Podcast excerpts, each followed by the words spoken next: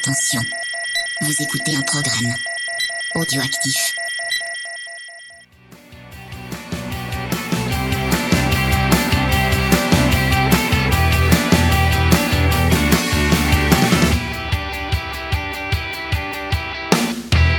Salut à tous, on se retrouve pour euh, l'épisode 46, donc euh, épisode spécial consacré à Valentino Rossi. On va parler ce soir de son palmarès et de ses grands adversaires avec deux invités. En premier lieu, Michel Turcot. Comment ça va Michel ce soir? Bah écoute, ça va très très bien. Je suis ravi d'être avec vous et de découvrir votre, euh, votre travail, votre podcast. C'est euh, fort sympathique. Enfin, ça n'a pas commencé, mais pour l'instant, c'est sympathique. Bah, il y a des bières, donc. euh, Ouais, Oui. c'est ça. Plutôt Comme pas la- mal en plus. Comme la dernière fois, on est à la Binouze, euh, donc à Paris, Paris 9. Euh, donc pour rappel, tu écris donc dans GP Racing, dans Moto Revue, dans l'équipe. Euh, ouais, entre autres, ouais. Entre Euh, autres enfin, entre autres, non, oui, oui, oui, tu as assez, tu as résumé, tu as résumé mes collaborations, on va dire. Ouais. Et aussi dans Sans Concession, en, Et je pour le participe, coup en vidéo. à, ouais, je participe à Sans Concession depuis la création de l'émission par David Dumain depuis, depuis un an, puisque ça existe depuis un Ouais. an. Pour nous accompagner aussi ce soir, donc évidemment Thomas Dovbike. Oui. Pour les statistiques euh, bah, de officiel De pour euh, MotoGP.com et euh, bah, la Dorna tout simplement. la Dorna. Euh, GP Racing un peu aussi. GP Racing mais jusqu'à là, jusqu'au dernier, Ah, on, on- on y travaille. on y travaille. Il va y avoir un draft comme à la NBA. Ouais, exactement, j'a- j'attends. Et, euh, non mais voilà, journaliste freelance et euh, voilà. on peut résumer ça comme Et qui ça. fait des très belles photos, hein, désolé de te flatter, mais voilà. Merci Des beaucoup. photos de tech porn, notamment des étriers. euh, ah, des étriers. Vous avez entendu Steph évidemment. oui, qui j'ai déjà un peu bu, oui. Oui, Présent. difficile à tenir vu que c'est son Oui, numéro oui. ce soir. hein. Ah, c'est pas mon numéro, c'est le, c'est le numéro du docteur. euh, Excusez-moi. euh. Et Pierre qui va nous pouvoir parler des exploits de, qui va pouvoir nous parler des exploits de Ducatiste. De, ouais, de papy, euh, papy aussi. Non, mais dis donc. S'il te plaît. Non, mais il faut dire ce qu'il y a. hein. t'es en minorité là Ouais. Mais on va, ré- on va rétablir l'équilibre, tout ça. Alors donc, on va balayer euh, donc euh, la carrière de, de Rossi. Donc, Balayer, tout à fait de ses débuts. Balayer, petit jeu de mots. on va y revenir plus tard. Euh, donc, les premières années en en mondial, on veut parler ou alors euh, Michel, est-ce que tu veux nous parler vraiment de ces toutes, toutes premières années euh, avant qu'il arrive en mondial justement? Euh, bah, si tu veux, on peut en dire un petit mot. Donc, euh, bah, Rossi, euh, voilà, tu l'as dit, il est né un, un 16 février euh, en 1979. Son papa était pilote de Grand Prix. Euh, donc, euh, voilà, lui, le paddock, il a, il a découvert, euh, il marchait pas encore, hein, puisque voilà, son, son père le, le portait dans ses bras. euh, quand il était encore bébé, donc euh, voilà, il a, il a grandi là-dedans et donc forcément son, son avenir était un petit peu tracé euh, Ouais. dès le départ. Donc euh, il a commencé sur quatre roues. Son Ouais. père l'a initié à au sport mécanique dans un kart qu'il avait fabriqué lui-même. Ouais. Euh, et puis très vite, euh, ça a été les deux roues avec les, les mini-bikes, les pocket bikes. Et voilà. Et à un moment donné, son père avait plutôt envie qu'il fasse carrière, enfin en tout cas qu'il qui continue la compétition sur quatre roues parce qu'il avait quand même lui pas mal donné euh, des blessures, il a fait du coma donc il avait pas spécialement envie au départ que son fils prenne les mêmes risques que lui. Ouais. Donc il a fait, il allait vite sur, il allait vite avec son kart euh, et quand il a été adolescent, il a fallu choisir, euh, soit en- s'orienter vers la voiture, soit Ouais. vers le, vers la moto. Euh, C'était une famille qui n'était pas spécialement fortunée, donc la voiture Ouais. coûtait très cher. Donc, euh, et puis le gamin, il avait plutôt envie de faire du deux roues, Ouais. comme son papa. Et donc euh, voilà, on a commencé en sport production. Alors là, l'avantage de, de Valentino, c'est qu'ayant eu un père pilote qui, qui s'était plutôt bien débrouillé, qui était connu, donc il a pu avoir euh, bah, du soutien par les constructeurs et notamment euh, très rapidement Aprilia. Mhm. Donc il a été, euh, il a été aidé, pris en main. Alors Contrairement à Marquez qui était extrêmement doué euh, dès le départ, Valentino c'était pas forcément euh, le gamin le plus doué. Première fois qu'il est parti sur un circuit avec sa moto, il est, il est tombé au premier virage. Mais bon, c'était vraiment sa passion, il aimait vraiment ça, donc il a, il a insisté, il a travaillé, et puis, euh, et puis voilà, donc euh, le sport production, euh, championnat d'Europe, et, puis, Oui. et puis les grands prix rapidement en, en 96. Ouais, il arrive en, en mondial donc en 96 sur euh, Aprilia avec une première victoire à Brno en République tchèque. C'est ça. C'est ça Oui. J'ai bon jusque là Parce qu'en fait, euh, son, son demi-frère, Luca Marini, mais son premier podium, c'était euh, c'était à, à Brno À cette année. aussi, ouais. ouais. Exactement. Donc, euh, oui, oui, c'est bien ça. Et la première saison, il fait 9ème au championnat, ce qui est euh, au bout du compte pas monstrueux, mais bon, c'était quand même une bonne, bonne perf. Quoi. Ouais, il était, il était, euh, il tombait beaucoup hein, Ouais, au début, euh, mais euh, voilà, il a encore une fois la passion et l'envie. Je pense que ça a été, ça a été le, ce qui a été déterminant. Et d'ailleurs, on voit ça chez son frère aujourd'hui, Ouais. euh, Luca Marini, qui est pas forcément euh, le, le- Alors on a, on a dit oui, c'est le, c'est le, le frère de Valentino, c'est pour ça qu'il est là. Mais euh, voilà, c'est un gamin en tout cas lui aussi qui a insisté, qui s'est accroché et qui, euh, aujourd'hui mérite, mérite sa place, hein, Bah, puisque voilà, on, il- clairement. on l'a dit, il a, clairement. il a gagné à Sepang et puis cette année il sera je pense un des candidats au titre Ouais. de champion du monde Moto 2. Avec, Ouais, les, premiers- avec les essais hivernaux ouais. qu'il a fait, euh, Ouais. effectivement, il les a menés quasiment tous. Donc, euh, Bah oui, euh, enfin, on va faire un- à la limite. Ça va être l'épisode des digressions, donc une petite digression sur, sur Luca Marini. euh, oui, moi je, moi je suis de ton avis. Il y a, il y a deux ans, enfin, il est arrivé sur le paddock mondial il y a un peu plus de temps que ça, je crois. C'est la troisième ou quatrième saison. il a fait Euh, un premier parce passage en Moto 3 Ouais. et euh, euh, je pense que sa taille n'a pas dû l'avantager. Ouais, ouais. Et donc il est, Parce qu'il est plus grand que Valentino en plus. Euh, alors ça, Ouais, je peux pas dire. un petit peu, pas Déjà que mais, euh, Valentino est pas petit pour la catégorie. Non, non, bien euh, sûr. Alors après ils ont l'avantage, ils sont pas très- ils sont grands mais pas très lourds. C'est vrai qu'il mange pas beaucoup. hein. Il se dépense beaucoup en tout cas. Et du coup, ouais, il a fait vite fait le, le bon en Ouais. Moto 2 et, euh, et voilà. Après, c'est sûr qu'il a été euh, soutenu très rapidement. un petit encore puisqu'on est dans, dans les digressions donc euh, Luca Marini donc lui il n'a pas un père pilote Oui. Euh, si donc Oui. avec Valentino ils ont la même mère donc il était il a il a pas les gènes du, du père mais il a la passion de il a la passion du frère Ouais. et, et voilà bon c'est un gamin c'est un gamin en plus euh, très sympathique euh, Luca Donc on va passer euh, à sa saison donc euh, 97 qui là est vraiment l'explosion puisqu'il est champion du monde mais surtout sur 15 courses, 13 podiums, 11 victoires. Donc c'est une saison vraiment de domination complète. Donc qu'est-ce qui pourrait expliquer un petit peu ce déclic au niveau des résultats? Qui, passe de on va dire une progression quand même assez constante malgré les chutes à euh, vraiment une domination de la, de la catégorie quoi. Je pense qu'il y a une prise d'assurance, il y a, Ouais. il il y a du bon matériel aussi, il faut le dire. Euh, il à ce moment-là, il, il a le soutien absolu d'Aprilia parce que bah, parce qu'il a du talent Mhm. malgré tout, et puis aussi parce que c'est déjà un personnage Ouais. cette année-là. Euh, Il commence à, à révolutionner quelque part un petit peu le, le monde Grand Prix qui est, on est dans les années 90. euh, euh, Il n'y a rien de très très excitant. On a en 500, on a, on a Douane euh, qui écrase tout. Euh, on a des pilotes japonais en 125, mais qui sont. Je- J'allais dire une connerie, j'allais dire japonais. Mais non, bon, ils sont un peu neutres quoi. Ils- Ouais, ouais, ça ils sont manque pas un peu de fantaisie quoi. euh, non, il y a parce qu'il y a des Ouais. gars, il y, a- il y a plutôt des pilotes euh, marrants à cette époque-là, les Tokudome, tout ça. C'était la génération qui d'ailleurs, euh, il y en a plusieurs d'entre eux qui, ont- qui vivaient à, à Bormes-Limousin chez, chez Tech 3 à cette époque-là. Pour les avoir fréquentés là-bas, c'était assez rigolo. Mais bon, par, par rapport au grand public, c'était pas des pilotes qui avaient des, des grandes personnalités, qui étaient, très, qui étaient très connus. Donc c'est vrai que Valentino, il arrive, il arrive avec sa fraîcheur. Ses mises en scène, euh, Ouais. quand il se déguise en, à Donington en, en Robin des Bois. euh, Enfin voilà, et déjà il amène, il amène un truc, donc je pense que côté, euh, côté marketing, il y, en a quelques-uns qui se frottent les mains, qui se disent là on, on tient un client et je pense qu'il peut nous faire vendre des motos.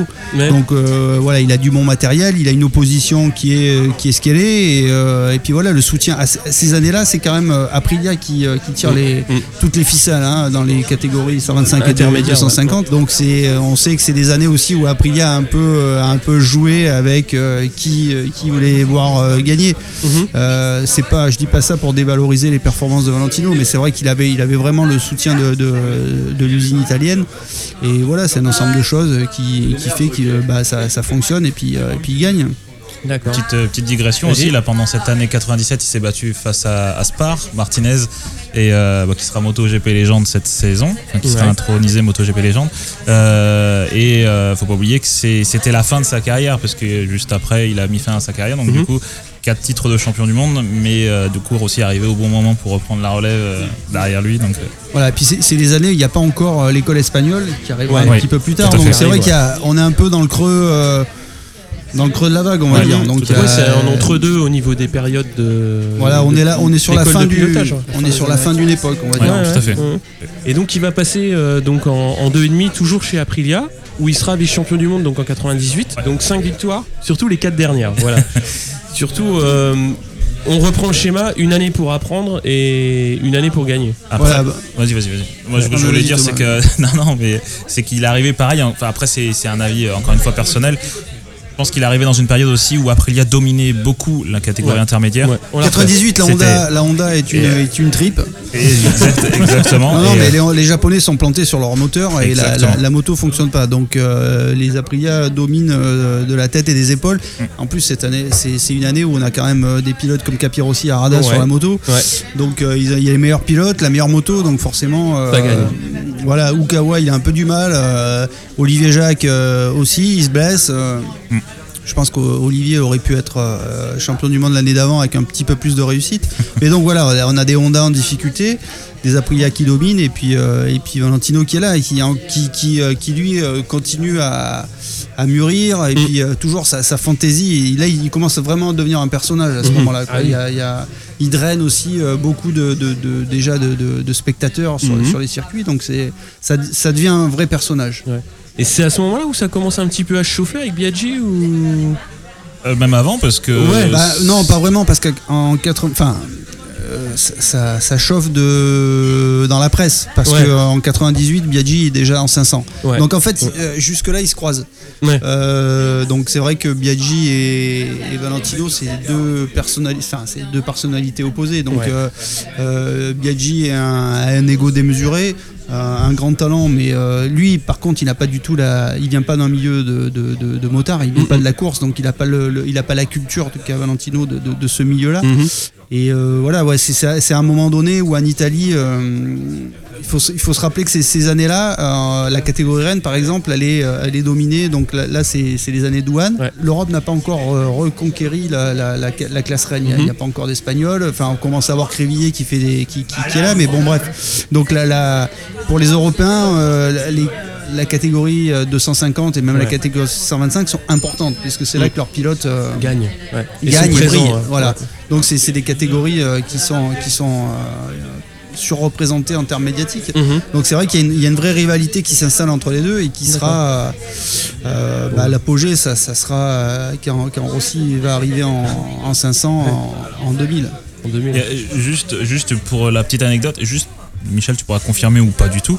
L'histoire de la poupée gonflable, euh, une des facéties de Rossi en 125, c'était pas une référence à Biaggi Euh, Claudia Schiffer, oui, je oui, crois. Oui, oui, oui, oui, oui, oui, oui, c'est l'année. euh, alors là, c'est Carlo Pernot qui, qui raconte ça très très bien. Euh, donc euh, oui, c'est l'année où, où Biaggi euh, laisse entendre qu'il a une relation avec Naomi Campbell. Ouais, c'est ça. Euh, donc en fait, ils, sont, ils ont dû se croiser dans un aéroport. Enfin bref. euh, et, euh, et donc pour, pour moquer, moquer Biaggi, Valentino, je crois que c'est au Mugello qui gagne. Et donc en fait, il, avait, il avait demandé à Pernod d'inviter d'inviter Claudia Schiffer sur le Grand Prix. Ouais. Et euh, Pernod lui dit non mais attends on n'a pas d'argent pour, pour un truc pareil donc euh, et c'est là qu'est qu'est née l'idée il dit bon, ok bon bah si la vraie elle vient pas on va on va déguiser une on va déguiser une poupée puis je ferai le tour si je gagne je fais le tour avec voilà bon c'était un- c'était un- une petite euh, Un petit pic déjà. ouais un, un bon petit pic ouais. En 99, donc euh, en 250, il est champion du monde avec 9 victoires sur 16 courses. Ce qu'on voit sur ses premières années euh, donc en mondial, c'est quand même un pilote qui apprend très très vite et qui surtout, à partir du moment où il domine, c'est très compliqué d'aller lui chercher les poux dans la tête. quoi. C'est euh, c'est quelqu'un qui sait poser euh, sa, sa patte sur une catégorie. Bah, grosse confiance, hein, on va dire. Ouais. Euh, voilà, c'est les années. là, il est, il est sur orbite. il- alors, on l'a dit, c'était au départ, c'est pas forc- c'était pas forcément le plus doué. Ouais. Mais bon, quand même un, pilote qui avait du talent, qui a, qui a, qui a, qui a bossé. Et puis là, voilà, il est, euh, il est sur une dynamique euh, euh, super positive. Le soutien d'Aprilia. euh, quand il est en 99, euh, l'année d'avant, il y a eu, il y a eu la, la carambouille en Argentine entre Arada et Capirossi. Donc Ouais. Capirossi a dû partir euh, Chez Honda. Honda. La Honda est pas au top. On a Olivier Jacques à ce moment-là qui est quand même une figure importante de la catégorie qui est passé chez Yamaha.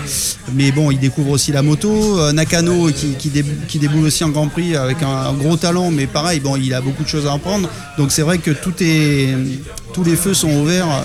Enfin, Valentino, c'est quand même un pilote qui a eu, euh, qui a eu toujours euh, une très très bonne étoile. Ouais. Et euh, voilà, il était euh, être là au bon moment. Après, c'est aussi, c'est aussi du talent hein, d'être Ouais, euh, ouais, d'être au bon endroit au bon moment. voilà. Et puis chaque fois, il, a- il en a profité. il y en a d'autres qui ont eu des, des occasions comme ça qui n'ont pas, qui, qui n'ont pas su saisir. Et, et Rossi, lui, les a saisis. Et est-ce est-ce que à l'époque c'était déjà le fort freineur euh, qu'on a connu après ou est-ce que sa technique a évolué? Parce que moi je suivais pas le MotoGP à l'époque, enfin le moto 125 250, mais il s'est beaucoup dit que c'était un freineur hors pair. euh, Oui, oui, ça a toujours été un Ça, gros dès le début Oui, oui, ça a toujours, même dans les, dans les petites catégories où, en- où à l'époque, bon, euh, 125 2,5, il fallait plutôt avoir de la vitesse de, de passage en courbe. euh, voilà, ça a été toujours un, un pilote qui freinait très fort, qui était euh, hyper agressif, qui, euh, qui aimait bien s'imposer aussi aux autres euh, physiquement quelque Mhm. part. quoi. Ce qui Euh, reproche à certains de ses adversaires aujourd'hui. Oui, bah, Bon, ça, on. on- on- ça- non, mais ça, ça- Non, ça mais non, sera mais plus c'est la tard, vérité, parce c'est qu'après, la vérité. C'est c'est bon. alors, là, on va trop vite parce qu'il pour comprendre, le- je pense que pour comprendre Valentino Rossi, il faut, il faut aller d'année en année. euh, il est là depuis, euh, je veux dire, dénigrer aujourd'hui ce qu'il fait euh, après ce qu'il a, enfin, son parcours sur 20 ans, euh, c'est, Mm. euh, c'est, pas correct. attends, Bon, bah, on va vous on va laisser. couper, on va couper alors. Non, non, et encore une fois, je suis pas la géographe de Valentino Rossi. hein, je, je- je connais ses travers et ses défauts. Mais par contre, il faut lui reconnaître euh, quand même euh, son talent, son palmarès et surtout sa, sa constance euh, qui est, qui est, Ouais, parce que plus que fascinante. Moi, un des trucs qui me marquait, c'est que euh, on s'amuse des fois, notamment sur les Ducati, à voir que les Ducats euh, prennent 20 km/h de plus en ligne droite et on les voit passer comme si les autres étaient à l'arrêt. Avec Rossi, sur des gros freinages, c'est un peu l'inverse, c'est-à-dire que tout le monde arrive de front. Et lui, en fait, euh, quand tout le monde freine, il continue et il a 10 mètres d'avance parce qu'il a freiné après. quoi. C'est c'est ce que je vois dans mon canapé. Après, euh, Ouais, c'est plus, c'est plus vraiment le cas aujourd'hui parce que. y a- je, ouais, je parle oui, du oui, oui. temps où il dosait Ouais. tout le monde en fait. C'est à chaque fois tu pouvais être sûr que ok l'autre il revenait à coup de chevaux, mais un coup de freinage dans sa gueule et il passait premier en fait. Euh, Ouais, c'était, un pilote très fort sur les freins. Aujourd'hui, euh, Marquez bah, ça- peut lui donner quelques leçons. ouais, en fait ça s'est égalisé. C'est pas Rossi qui a baissé, c'est juste que les autres sont venus. euh, Oui, et puis les motos ont changé. Enfin, le, le pilote, les pneus, les motos. Ça a nivelé Enfin, les choses un peu. Rossi s'est toujours adapté aussi à son matériel, à son époque, à ses adversaires. C'est, quand même euh, ce qui fait aujourd'hui sa force et qui lui permet à, à 40 ans euh, Mm. D'être, toujours, euh, d'être toujours dans le coup. Parce que même si, euh, si son dernier titre remonte à 2009, c'est quand même un pilote qui termine Non mais il toujours. fait euh, deux. euh, Voilà, il est, il est, il là. Quoi. Pas, rien de- devant son coéquipier. Parce, que, parce qu'il est capable de s'adapter euh, Oui, il a voilà, à, son, à son euh. environnement. Quoi. Depuis l'arrivée de Marquez, il a changé de technique en fait, euh, de pilotage. Peut-être pas de fond en comble, mais la, Oui, la oui, position. parce qu'il apprend, il observe, c'est, une éponge aussi. C'est comme tous les grands champions. Euh, ils sont, on pense qu'ils sont dans leur bulle, mais pas du tout. C'est, c'est- c'est des gars qui sont capables de voir, euh, d'apprendre du moins de détails autour d'eux. Quoi. C'est, c'est- c'est ça la force d'un, d'un grand, d'un grand champion. On va passer à la catégorie euh, Rennes, donc l'arrivée en, en 500 chez Honda. Donc euh, la première année, euh, donc première victoire à la 9 course. Après un début, début de saison qui a quand même été un petit peu compliqué avec deux abandons. Ouais. là, là encore, euh, là encore, Rossi la bonne étoile. Ouais. Il arrive euh, en 99, Honda, euh, quand Honda vient le chercher, Douane s'est- a terminé sa carrière Ouais. au Grand Prix d'Espagne, il s'est blessé aux essais, donc on sait que sa carrière est terminée, donc Honda a besoin d'un successeur à, à Douane. Crivier a été usé par toutes les années. Crivier qui était, un, qui était pareil, un, jeune pilote qui avait du, beaucoup de talent, mais qui a été usé par toutes ces années euh, aux côtés de Douane. Douane Ouais. l'a massacré parce que Crivier n'a jamais eu le mental pour, pour faire face à un Douane. Ça aurait, ça aurait été d'ailleurs amusant de, de- de savoir ce qu'aurait pu faire Rossi face à lui euh, durant ces années-là. Enfin bref, en 99, donc euh, Douane est blessé, euh, il reste Giberno, il reste Okada chez Honda. C'est donc Honda fait des pieds et des mains pour récupérer, euh, pour récupérer Rossi. Oui. Euh, Aprilia essaie de le garder, mais à ce moment-là, ils ont qu'un 400 V2 pour euh, pour l'amadouer, pour lui. Bon, il voilà. C'est pas suffisant en pour plus, pouvoir. euh, en plus, il faut savoir pour Rossi, je pense que son, son plus beau titre, ça reste, ça reste son titre en, en 2001 sur la 500. C'était Mm. pour lui. Euh, gagner en 500, c'était son, c'était son rêve absolu. Son, son, son père avait, n'avait pas pu mener à bien sa carrière en 500. Mhm. Voilà, Rossi, il a, il a aimé la moto au travers des pilotes américains. Ouais. Schwanson est chez Ouais. lui, euh, il était copain avec son, avec son père. C'était, euh, voilà, il, il- cette, Rossi, il a la culture du sport moto. Il, Il a prolongé en gros la, la Et donc, trajectoire de son père. hein, la- personnellement. la- il voulait être champion du monde Ouais. euh, en 500 euh, et à, ce- à cette époque-là, euh, il fallait il fallait avoir une Honda. Ouais. Yamaha, ils étaient déjà aux fraises. Honda arrive avec euh, le tapis rouge et en plus, il récupère l'équipe, il, Ah oui, récupère Jeremy Burgess Ouais. et toute l'équipe qui était autour de Douane. Donc une équipe qui sait faire fonctionner la 500 NSR. Donc là, encore une fois, euh, alignement euh, des étoiles, euh, euh, il y a tout qui roule pour lui. Quoi. Mais on peut peut-être rappeler aussi que euh, pour les gens qui sont un peu moins spécialistes de bécane, euh, que le 500 c'était du deux temps. J'anticipe sur ce qu'on dira après, mais c'était 500 deux temps. Ouais, ouais, Donc, c'est la, période qui, avions. qui- qui était avant le MotoGP. Mm. C'était surtout euh, des motos très difficiles à, à Mm. piloter, euh, très brutales. euh, les pilotes euh, se blessaient énormément. Euh, les Schwanz, les Rainer, les Douanes, ils ont tous terminé leur carrière sur des blessures. Euh, ils ont tous terminé leur carrière entre 30 et 33 ans. Ouais. Aujourd'hui, on a un Rossi qui, qui- qui- qui est toujours là. Euh, Peut-être que s'il avait, s'il avait pas eu le MotoGP, qui avait eu la 500 qui avait continué, il serait pas encore là parce qu'il il aurait un poignet dans le sac comme Schwanz, euh, sans aller dire qu'il serait dans une chaise comme, comme. René, mais bon, c'est ou d'avoir une, une jambe massacrée comme Douane. Enfin, c'est des pilotes. La 500, c'était euh, c'était euh, c'était vraiment très, difficile. D'ailleurs, Ouais. quand il débute sur la 500, il en prend, il en a pris quelques-unes. Il a eu la chance de pas se faire très mal. Il a eu aussi la chance euh, d'avoir à ce, moment-là une opposition relativement faible. Mhm. Les Giberno, Crévillier était sur la fin. bon, il y avait, il y avait, il y avait Biaggi qui était Ouais, passé, comme Biaggi, ouais. mais qui, qui était passé à ce moment-là chez Emma avec une Yamaha qui était pas vraiment dans, qui était en deçà des performances de la, de la Honda. Donc c'est vrai que encore une fois, Rossi a, a eu, alors ça c'est c'est ce que mettent en avant, c'est euh, C'est des tracteurs. c'est ouais. des tracteurs, voilà, merci. Euh, mais mais euh, il faut encore une fois être euh, au bon endroit au bon moment, c'est aussi, c'est Faut aussi sentir du- le bon c'est coup, aussi hein. du talent. ouais. Et puis ça se décide pas la concurrence qu'il y a à un moment donné sur le, sur le plateau, quoi. C'est comme ça. Et... Oui, oui, oui. Et par contre, il va être champion du monde dès l'année suivante. Euh, toujours avec Honda. Bah oui, euh, à ce moment-là, euh, voilà, il a pris la mesure de la moto. Quand il, euh, quand il commence la, la 500 en, en 2000, euh, cette moto, elle, est, elle est très agressive, euh, elle est, euh, elle est pas forcément, C'est brutal, ouais. elle est pas forcément bien née. Euh, Honda rectifie le tir la- l'année suivante et en, en 2001, il a une moto qui est plus performante. Les Yamaha sont toujours pas là. Et donc euh, voilà, il y a à ce moment-là, il y a, il y a la Suzuki et Kenny Roberts qui est, qui est euh, bon, Kenny Roberts. Il a été champion du monde, mais euh, c'est pas faire injure à son à son nom que de dire que c'était quand même pas, il, a jamais été au niveau de son père. Donc voilà, encore une fois une opposition qui est relativement faible, on va dire. Et, euh, et voilà, Rossi est champion du monde 500, donc là il est, c'est peut-être le, le- le plus beau jour de sa vie, ce, ce- ce titre, euh, ce titre en 500. Ouais, après, après, il y a donc deux saisons toujours chez Honda, donc en 2002-2003 où il sera champion du monde. Alors c'est deux saisons de cannibale puisqu'il y a 11 victoires en 2001 et en 2002, euh, je crois que c'est pareil, il en gagne 11 sur, euh, sur 16 Alors, en 2002. hein. Gros changement en 2002, on passe Ouais, au MotoGP. On passe au MotoGP, Voilà. ouais. Alors, quand le MotoGP est créé, donc en 2002, euh, il y a encore une, c'est une, saison où on, on mixe, euh, il y a, y les hybride, 500, ouais, les c'est une 500, hybride, ouais. voilà, ouais, il y a- les 500 sont, sont encore là parce que euh, bah, tous les constructeurs n'ont pas, n'ont Pas tout révolutionné.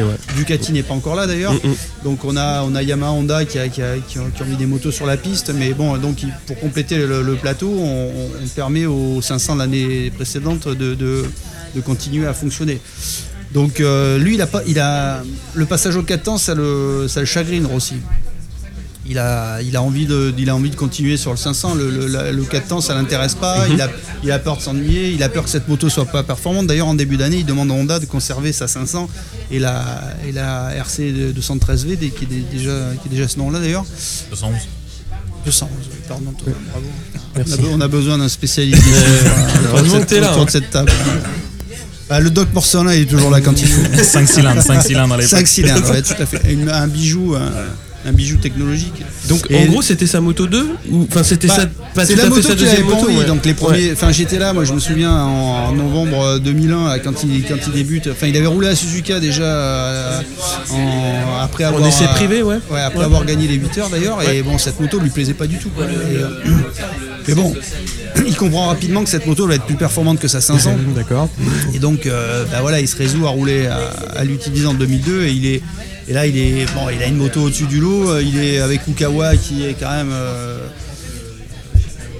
en dessous de lui. Et voilà, donc il, est, il a un titre assez, assez facile. Là, 2002, 2003, il a, il domine, euh, il domine euh, largement, il n'a pas d'opposition, il a la meilleure moto, il s'ennuie d'ailleurs. Et c'est là que là que va germer l'idée de, de- de quitter Honda. Mais euh, je m'excuse euh, de re- redigresser.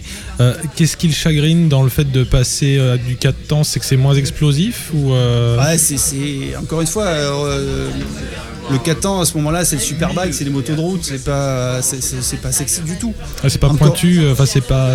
Pour lui, une moto de course, c'est un deux temps. C'est euh, à, à- à- cette époque-là, le 4 ans, c'est euh, voilà, c'est le superbike. Il n'y a pas de. Hmm. Aujourd'hui, euh, je pense que des gens qui s'intéressent au Grand Prix depuis 2-3 ans, ils ne savent même pas ce que c'est un- qu'un moteur Ouais. de temps. À cette époque-là, euh, les motos de course, c'est des moteurs de temps. Donc euh, pour lui, euh, le 4 temps, c'est on lui dit, euh, en gros, il- je vais rouler avec une moto de route. mais Pourquoi faire? Pourquoi on change? Hmm, Parce que en plus, ça, ça change vachement de choses sur le frein moteur. Si je ne m'abuse, j'ai jamais piloté de deux temps, mais. euh, Il y avait très peu d'électronique en plus à l'époque. Oui, Ouais, oui, oui. ouais, bah, ouais. le- Même le- pas du tout. Enfin, je veux dire, la, la 500, c'était. Voilà, c'était euh, on-off, quoi. Donc, Ouais, euh, Ouais, je conseille à tous de regarder euh, ne serait-ce qu'un départ de Des jetons. GP500 sur euh, MotoGP.com et tu vois que tout le monde part en wheelie, euh, enfin directement quoi. Oui, et puis les 500, c'était à l'époque- enfin, dans les années, euh, dans les années 80-90, il y a- il y, a- il y a eu énormément. Tous les pilotes qui, qui gagnaient, enfin, qui étaient bons en 250, il y a, il y a la plupart, ils sont jamais arrivés à rouler en 500. euh, les les Cito Ponce, les Mm. Dominique Saron, Christian Saron a été une exception. Ouais. Euh, mais la plupart des, des pilotes se cassaient les dents. Ils montaient sur une, enfin, les pilotes qui venaient de la 250, ils montaient sur une 500, ils s'envolaient, euh, Ouais. ils se massacraient et puis ils, ils arrivaient jamais à utiliser ces motos. C'était vraiment extrêmement pointu euh, et difficile à utiliser. Et pour, euh, pour Rossi, c'était le nec plus ultra de, de la moto de course. Mhm. Donc voilà, euh, à ce moment-là, pour lui, le 4 temps, c'est euh, on va le faire rouler sur une moto de route et ça le fait chier. quoi. J'ai- J'ai deux petites questions par rapport à ça. Est-ce que euh, il avait les deux motos dans le garage, du coup, avec les deux motorisations différentes? Est-ce qu'il Bah, avait le droit de sur, rouler les, euh, sur les essais, mais très vite, avant le premier Grand Prix, euh, Honda, n'avait pas envie. Et, et de toute façon, lui, il- avant le premier Grand Prix, il a compris que Donc il a fait toute la saison, il l'a fait sur Oui. son 4 temps. jamais roulé. euh, À cette époque-là, les, les 500, euh, il y avait encore des 500 Honda, il y avait Capirossi. euh, Barros. Il y avait Barros ouais, dans, Mm. le, dans le Team Ponce. Euh, mais voilà, les, les, les, les, les 4 temps ont dominé toute la saison. Il y a, il y a eu quelques grands prix, dont le, le Grand Prix euh, d'Allemagne, où on avait euh, Olivier Jacques qui était en bagarre avec, avec sa 500 Yamaha contre Barros avec sa 500 Honda. Et les deux se sont mis, sont mis au tapis. euh. Ouais. Et euh, voilà, je crois qu'il y a eu Capirossi avait brillé à Hassen aussi avec la, la 500 de temps. Mais globalement, les d'emblée, le, le 4 temps a dominé, le, dominé la, la 500. Dominer le plateau. ouais. Et je crois que le changement de règlement à l'époque aussi, ils avaient. Alors après, peut-être tu m'arrêteras si je me trompe, euh, Michel, mais c'est. euh, je crois que la Dorna à l'époque avait aussi voulu. La volonté, c'était de, de faire des moteurs très puissants pour le passage au MotoGP pour justement éviter de, de voir des disparités par rapport aux 500 de l'époque, c'est-à-dire au niveau des performances. Après, Ouais, il fallait bien évidemment, il fallait pas qu'il y ait. euh, Il fallait qu'il y ait une avancée franche dans les performances de la moto. C'est pour ça qu'ils sont passés Ouais. à 1000. ouais, c'était Ouais. du- c'était du 1000. Hein, Et euh, après, et, du euh, 1000, ouais. ouais, après, au niveau des règlements, ils sont redescendus à Ils sont 800. descendus à 800. Non, 990 c'était. 990, effectivement. c'est Ouais. Et après, ils sont descendus à 800 et ils Mm. sont repassés à, à 1000. Mais dans- un autre registre, c'est un peu la même tambouille que Ducat en Superbike avec son V2 euh, qui s'achète des centimètres cubes en plus parce qu'il a moins de puissance que, que les 4 cylindres. Ouais, enfin là, il y avait une- clairement une volonté. On savait que le euh, voilà la, la L'air de temps était fini. voilà le deux Ouais. temps était euh, était terminé, donc Mm. il fallait euh, introduire le 4 temps tout en voilà en trouvant une, une solution pour que le, le- pour remplir la grille, donc il fallait Mhm. permettre euh, aux 500 d'être là, mais bon, c'était euh, c'était du remplissage. D'ailleurs, euh, quand Barros euh, finit la saison avec euh, avec une RCV, euh, et dès qu'il monte dessus et à Suzuka, euh, enfin pardon à Motegi, euh, il est euh, il se bat pour la victoire, quoi. Donc euh, voilà, enfin le, le 4 temps était bien supérieur Mhm. euh, tout de suite. J'ai une deuxième question. Euh, du coup, c'était 990 cm3. En termes de puissance, bon, c'est les prototypes, on ne sait pas exactement, mais ça sortait plus de chevaux. Et est-ce que c'était plus lourd comme moto les 4 temps que les 2 temps? Euh, Ah les, oui, oui. motos, les motos étaient Les un motos petit peu plus plus lourdes, euh, mais pas tant que ça en même temps. hein. Une, 120 une 500, pardon, c'était 125 kilos. euh, Ouais, mais là, ces dernières années, elles étaient un peu plombées. Ouais, Enfin, ouais, ouais, ouais. Donc euh, ouais, je là j'ai pris de court, j'aurais pas la réponse, mais je pense qu'on était entre 130. Ouais, il doit y avoir une dizaine de kilos d'écart. Ouais, ouais. Pas énormément. ouais. Enfin, à vérifier. D'accord. Là, on est à 157 minimum au niveau du règlement, je crois. Aujourd'hui, aujourd'hui. C'est pas un package pilote plus moto? Non, pas en MotoGP. Pas en MotoGP. 157 kilos, je crois. Et si tu dis max, ça veut dire qu'il serait capable d'être plus léger? Un minimum, Euh, minimum. min- euh, minimum, je veux dire, si tu dis mine, c'est que il y en a qui doivent rajouter euh, Oui, des tout à fait. Tout à fait. Euh, Ouais, Aujourd'hui, c'est plus. que- Enfin, euh, il y, a- il y a quand même beaucoup de motos qui sont au-dessus, et notamment Ah. les KTM et les Aprilia. Ouais, ouais, mais du coup, il y a cette question aujourd'hui. Enfin, là, bon, on digresse beaucoup, mais euh, il y a cette Non, mais- question qui est tombée, euh, enfin, qui, là, durant la, la trêve estivale, hiver- hivernale, c'était de- d'essayer de, rajouter un, règle, enfin, un point au règlement justement pour faire- prendre en compte le pilote aussi. Avec. pour avoir euh, un nivellement, mais pour le coup, c'est pas négatif. Hein, euh, Non, non, pour bah non. c'est la euh, retraite de Pedrosa qui. non, mais Non, mais plus. Petrucci. Oui, euh, mais voilà. enfin, Daligny a dit euh, maintenant que Pedrosa n'est plus là, on pourrait peut-être reconsidérer les choses. Exactement. Bon, enfin là, c'est, c'est- on on part sur autre chose. Là, ça, ça- Revenons à Valentino Rossi. Ouais, surtout en 2002-2003, il va devancer euh, l'un de ses premiers gros adversaires, Max Biaggi. Donc un de ses compatriotes, euh, comme tu l'as dit, avec une, ouais, une mentalité quand même nettement différente. Oui, oui, c'est Ouais. pas du tout les mêmes personnages. Ouais, moi je Euh, le trouve euh, assez froid. Peut-être à- de premier abord, non? Je crois qu'ils étaient copains comme cochons les deux, non? Ouais, f- Bah, des- froid, gros ego, un peu, euh, un peu euh, Lorenzo-tesque. Mais d'a- d'ailleurs, euh, moi, je n'ai que la, la vision de la personne qui, qui lit des, des articles, y compris avec son team. euh, Enfin, c'est dans le paddock, euh, ça clashait assez souvent. euh, il avait une, une attitude pas qu'avec les autres pilotes. hein, Ouais, enfin, Biaggi, c'est. Je me lâche un peu ou pas? Là bah, tu peux, tu peux. Non, Biaggi, c'est une tête de deux, mais en même temps.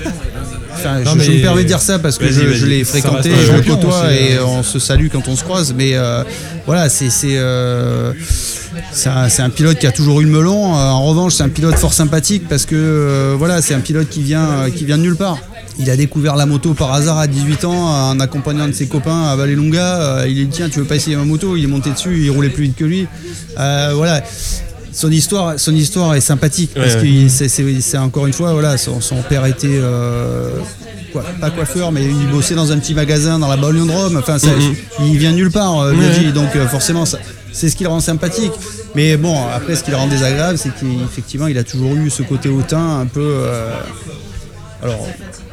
enfin, après, colérique, après, c'est, enfin, encore un autre débat, mais ce soit des champions ou des artistes, on les admire pour ce qu'ils font et pas pour Ouais. ce qu'ils sont forcément. Ouais, ouais, ouais, bien sûr. Euh, voilà. Le Biaggi, il a quand même été quatre fois champion du monde de 2,5. Ah, mais Comme tu dis, à l'époque, le, c'était le un 2,5 super- pour les Européens, c'était quelque chose. Quoi. c'était un Sur super deux marques pilote. différentes, euh, Ouais. C'était un, Ouais. su- c'était un super pilote, euh, Biaggi, il nous a fait rêver. Et, enfin, les bagarres avec, euh, avec Olivier Jacques, avec Waldman. J'ai vécu ça, c'était fantastique. Euh, C'était et puis c'était un pilote marrant parce qu'il avait toujours une connerie à raconter. Enfin bon, c'était un personnage. Après voilà, pas forcément le plus sympathique parce que Ouais. gros égaux et euh, et pas toujours euh, très commode à travailler en tant que journaliste. Mais Mhm. par contre. euh, voilà, un- un- une vraie personnalité. Et c'est vrai qu'on a besoin. euh, ça serait, enfin, si, si demain c'est le sport moto, euh, on a tous les mêmes euh, mecs sympas, gentils avec la casquette et les trois de points. soleil, on, on va se faire chier. Donc c'est bien qu'il y, ait des- qu'il y ait des têtes de nœuds aussi, il en faut quoi. Et vous faites un prix citron euh, officieux ou officiel, non Entre journalistes euh, Non, ou un prix orange non, non, non, chacun a ses, euh, À ses têtes. a ses têtes, euh, voilà. Enfin, aujourd'hui, euh, globalement, euh, c'est carrément un sport où on a que des mecs sympas, quoi. Ouais. Voilà. Enfin, franchement, euh, du mal à dire du mal. Enfin, du mal. J'aurais- pas à dire du mal, mais euh, ouais. ouais. Non, mais c'est vrai que voilà, aujourd'hui, un Biaggi, c'est devenu un Lorenzo. Mais euh, euh, voilà, globalement, c'est plutôt des bons mecs, quoi. Et puis, de toute façon, euh, ils nous font rêver. Tous les week-ends. voilà, tous les week-ends. mais- Donc après, euh, gros respect, euh, euh, quelle que soit leur personnalité, gros respect pour, ce- pour Bah ce qu'ils oui, font sur leur moto. quoi. Nous, on n'arrête pas de dire du mal de Lorenzo, mais je, je dois dire c'est un super champion. Enfin, on, on fait le, le distinguo entre le talent des gens et Ah, exactement. le fait qu'il nous semble un peu désagréable. Mais encore une fois, nous, on est dans notre canapé, hein, on n'est pas dans le Ah paddock. oui, donc, non euh, mais euh, il, paraît que Picasso était un sale con. euh, Ouais, ça peut, euh, hein, voilà. Non, encore une fois, voilà, c'est, des, des personnalités. On, Mhm. on- ce qui nous intéresse, c'est ce qu'ils réalisent. C'est Et pas. puis t'as aussi le contraste parce que je me souviens d'un débrief euh, Lorenzo Simoncelli paix à son âme où Lorenzo est en train de se prendre le chou en live en fait euh, sur ce qu'il faut faire ou pas faire sur une piste. Donc euh, ouais c'est enfin c'est tout est dans le contraste. Mm. C'est un peu euh, Nadal Federer si t'as euh, que des robots qui se Non, ressemblent mais bien sûr, c'est c'est, pas marrant. mais c'est, c'est bien d'avoir euh, des, personnalités différentes. style, et ouais. aujourd'hui, on a, on a, voilà, on- encore une fois, on, on est parti sur autre chose, mais entre un Petrucci, un Dovi, qui sont les Ouais. deux mecs les plus adorables du plateau, euh, les mecs les plus simples qui existent. Euh, euh, Il y, a un- il y a un Lorenzo, il y a, il y a le jour et la nuit. Quoi. Euh, voilà. Mais il faut aussi de tout pour faire un plateau MotoGP. Mhm. Et sinon, on pourrait pas bitcher. Oui. Voilà, c'est dommage. Je- Mais bon, donc avec Biaggi quand même, il y a eu deux gros faits d'armes. Donc euh, il y a eu la sortie du non non avant il y a eu la sortie de virage à Suzuka où euh, Biaggi va écarter euh, du coup de Rossi. Tu vas, euh, je crois que c'est deux tours après, euh, il va lever un petit peu le, le Ouais, doigt. il repasse, Ouais. c'était dans la Ouais. ligne droite, euh, il fait passer dans la terre, ouais, c'était. Bon, après, après tout ça, il y, a- il y a aussi derrière les fans qui persécutent, enfin qui. qui appuie un qui petit peu trop. Biaggi hein. a été quand même Ouais. assez euh, plutôt malmené Ouais. par, par, la, par la bande de Tavoulia, quoi. Donc Ouais. c'était pas toujours très simple aussi pour lui d'exister. Il n'a pas toujours été non plus très malin dans sa façon de, de rivaliser avec Rossi. Je pense Mhm. que Peut-être qu'il aurait eu plus de soutien s'il n'avait pas été italien justement. Parce que du coup ça faisait deux Italiens en concurrence. Euh, et- ou pas romain. Enfin, le problème, de Biaggi, c'est qu'il était aussi Ouais, romain. Donc, bah oui, euh, Ouais, voilà, c'était un il serait la- français, il joue au PSG. Donc, euh, forcément, c'est. voilà, il faut savoir qu'en Italie, le berceau des sports mécaniques, c'est c'est le nord. Enfin, c'est le nord. Mm. C'est. Euh, c'est la région entre, euh, entre Bologne et Rimini, euh, Ouais. c'est la- l'Émilie-Romanée, donc euh, la plupart des pilotes viennent de là, et c'est vrai que les quelques pilotes qui viennent du sud euh, ou de Rome, euh, c'est pas les plus appréciés quoi. c'est pas voilà, pas les et plus voilà, supportés. c'est un peu le, le, le- c'est le médio de journaux quoi c'est euh, Ouais. PSGOM Ouais, puis puis il y aura évidemment, comme tu le disais, la montée de podium à Barcelone. Voilà, un petit, euh, un petit incident. Après après Biaggi était quand même coutumier de ce genre de, de, de conneries hein. on se souvient avec Douane euh, le drapeau noir enfin bon bref il, il, il savait se faire des amis euh, Biaggi. Ouais. Donc après, on passe en 2004 où Rossi passe chez Yamaha. Et donc notamment avec un gros fait d'armes qui est la première victoire là, avec la, à la première course avec la Yamaha. Ah, Excuse-moi, En Afrique du Sud, c'est ouais. pas l'année où il croise avec Biaggi euh, Si. C'est ça, en fait. ça ouais. Biaggi euh, passe euh, sur euh, Honda et euh, Rossi sur Yam. Voilà, Biaggi récupère Honda de, de, de l'équipe de Cito Ponce et, euh, et surtout, euh, surtout Rossi euh, par chez Yamaha. Euh, Enfin, il y aurait tellement de choses à dire. C'est- En fait, c'est le scénario drama ultime pour les fans ou les détracteurs de l'un et de l'autre. Parce qu'ils échangent leur, bre- leur brel, en fait. Ouais, enfin, quand, quand, quand Rossi va chez Yamaha, donc Yamaha n'a plus gagné, enfin n'a plus été champion du monde depuis le, depuis Wayne en 93. Euh, 92 pardon parce que 93 il est en tête du championnat quand il, euh, quand il se massacre à, à Misano. Euh, donc euh, Yamaha n'a plus gagné Yamaha est perdu Yamaha fait, fait tout pour récupérer Euh, Et est-il vrai, excuse-moi de te couper, que parce que moi j'ai lu des choses, mais je préfère demander à quelqu'un qui connaît, euh, que Biaggi laissait entendre qu'avec une meilleure brelle, il gagnerait contre Rossi. Est-ce que ça c'est vrai ou est-ce que c'est du fantasme oui oui fan non mais bien sûr mais il l'a euh, il l'a dit, il le pensait ou c'est monté en épingle Non, non, non, oui, oui. bah, il pensait que la Yamaha était une merde et que qu'avec une Honda face à Rossi, euh, il gagnerait. Alors, quand Yamaha courtise, euh, courtise euh, Rossi, Rossi, euh, lui, il, a, il, a- il est chez, alors chez Honda, il sait qu'il peut continuer à rester là, à gagner, à gagner, à se gagner. une. Mais en même temps, euh, il est à un moment donné où. euh, alors Honda a toujours, a toujours mis en avant sa technologie, ses moteurs. C'était, ça a été vrai à l'époque de Michael Wood. hein, c'est, il y a- Honda ne supporte pas qu'un pilote puisse dire on gagne grâce à, grâce à moi. Ouais. Honda gagne grâce à sa technologie, grâce à ses moteurs. Mhm. Donc euh, Rossi, il a, il a l'impression à ce moment-là que, que son talent et sa, sa- en tout cas son investissement n'est pas reconnu à sa juste valeur. Ah, il se fait une micro Lorenzo. Donc euh, il en a, il a un peu, il a un peu l'as de tout ça. Euh, bon après il hésite parce que partir chez Yamaha à ce moment-là, la, la Yamaha elle est, elle est nulle part quoi. C'est très tôt, pari hein. quoi. Mais, euh, mais il se dit bon allez banco j'y vais quoi. Et, et la force de Rossi c'est aussi son charisme. Et euh, quand, quand, euh, quand Yamaha décide de prendre Rossi, euh, à ce moment-là il y a Furuzawa euh, qui est euh, patron du service course qui, euh, qui met en branle. voilà, on, va chercher des nouveaux ingénieurs, on travaille autrement, on- on s'est réinvesti. Voilà, la, la force aussi de Rossi, c'est de, c'est, de, de fédérer autour de lui des Mhm. énergies. C'est, euh, C'est pas seulement lui qui vient, c'est aussi Jeremy Burgess, c'est toute l'équipe. euh, Ouais, ouais, ouais. Enfin, Ouais. au-delà de ça, au-delà de ça, c'est, aussi Yamaha qui, qui change sa façon de voir les De choses. travailler, Il y a, il y a- il y a ouais. un élément clé dans, à ce moment-là, c'est, c'est, Mazo Furuzawa qui va, qui va vraiment changer beaucoup de choses au sein du service course Yamaha, qui ronronnait, qui dormait depuis, euh, depuis plus de 10 ans. Et euh, voilà, donc. euh, et après, euh, après, il sort les tripes, quoi, parce que pour aller gagner le premier Grand Prix à Welcome Ah ouais, ouais, euh, ouais, face, ouais. À, face à Biaggi, euh, c'est, c'est, c'est un des plus beaux Grands Prix auxquels j'ai pu C'est assister. une image assez forte Et à l'arrivée. c'est, hein. euh, C'était un challenge, euh, voilà. Et c'est aussi une motivation pour, pour, pour aussi extraordinaire de se Mm. dire le premier Grand Prix, euh, je Être change là de moto, Ouais. euh, je gagne. Oui, parce que le, le premier, c'est vraiment, t'as pas eu le temps de- d'améliorer Enfin, la la moto, bécane, elle est, elle est mieux, mais elle n'est pas encore t'as là. pas eu quoi. le temps de, Voilà. de t'aguerrir euh, sur la saison. Mais bon, c'est voilà, c'est à partir de là, il y a une dynamique qui est créée. euh, et ça va fonctionner et il va être champion du monde avec, avec la EMA dès la première année Ouais. et euh, ça va être magique. Bah, 9 victoires, c'est quand même assez, euh, assez écrasant vis-à-vis de la concurrence. Ouais, alors bon, après, toujours pareil, hein, une opposition relativement, relativement faible, mais néanmoins, le, le- ce qui a réussi là, et, et c'est c'est- c'est- cette année-là où il fait un gros bisou à sa M1 à la fin là Exactement, là, ouais, c'est ouais, en c'est en Afrique Afrique du du Sud, Sud. ouais. ouais, ouais. Mais, euh, on a l'impression d'ailleurs que ça continue parce que avant les courses, il se met à genoux. Alors c'est son rituel hein, euh, de se mettre accroupi près de sa bécane.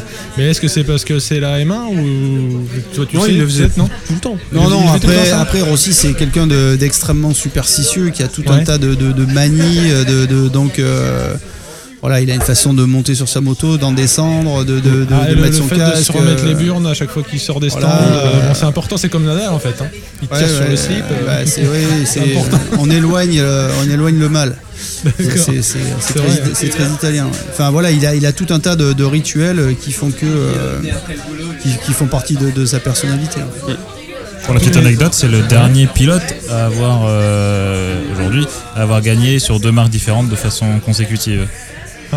Il avait gagné sur En switchant d'une année, ouais, d'une année sur l'autre. Euh, C'était Eddie Lawson. euh, euh, Avant, alors là, très bonne question. Euh. Enfin, en tout cas, d'être champion du monde, Eddie Lawson est champion du monde en 88 Ouais, ouais. avec Yamaha, en Exactement. 89 avec, avec Honda. C'était c'est le dernier à avoir, à avoir réussi ça. Et est-ce qu'en guise de superstition, tu sais si c'est toujours la vraie même boucle d'oreille qu'il a? Parce qu'il a toujours le même anneau en fait. Et on le voit d'ailleurs dans ses caricatures, toujours avec. Ouais, le ouais, il a tout. Alors, si c'est le même, j'en sais c'est un rien. mais, fétiche en fait, on a oui, oui, oui, en fait. oui, oui, c'est comme si sa tortue, c'est comme. Ah ouais, ah ouais, Et c'est ces- clébards qu'il a derrière la selle, euh, c'est ses vrais chiens. Enfin, Ouais. ça représente ses chiens, c'est ça hein Ouais.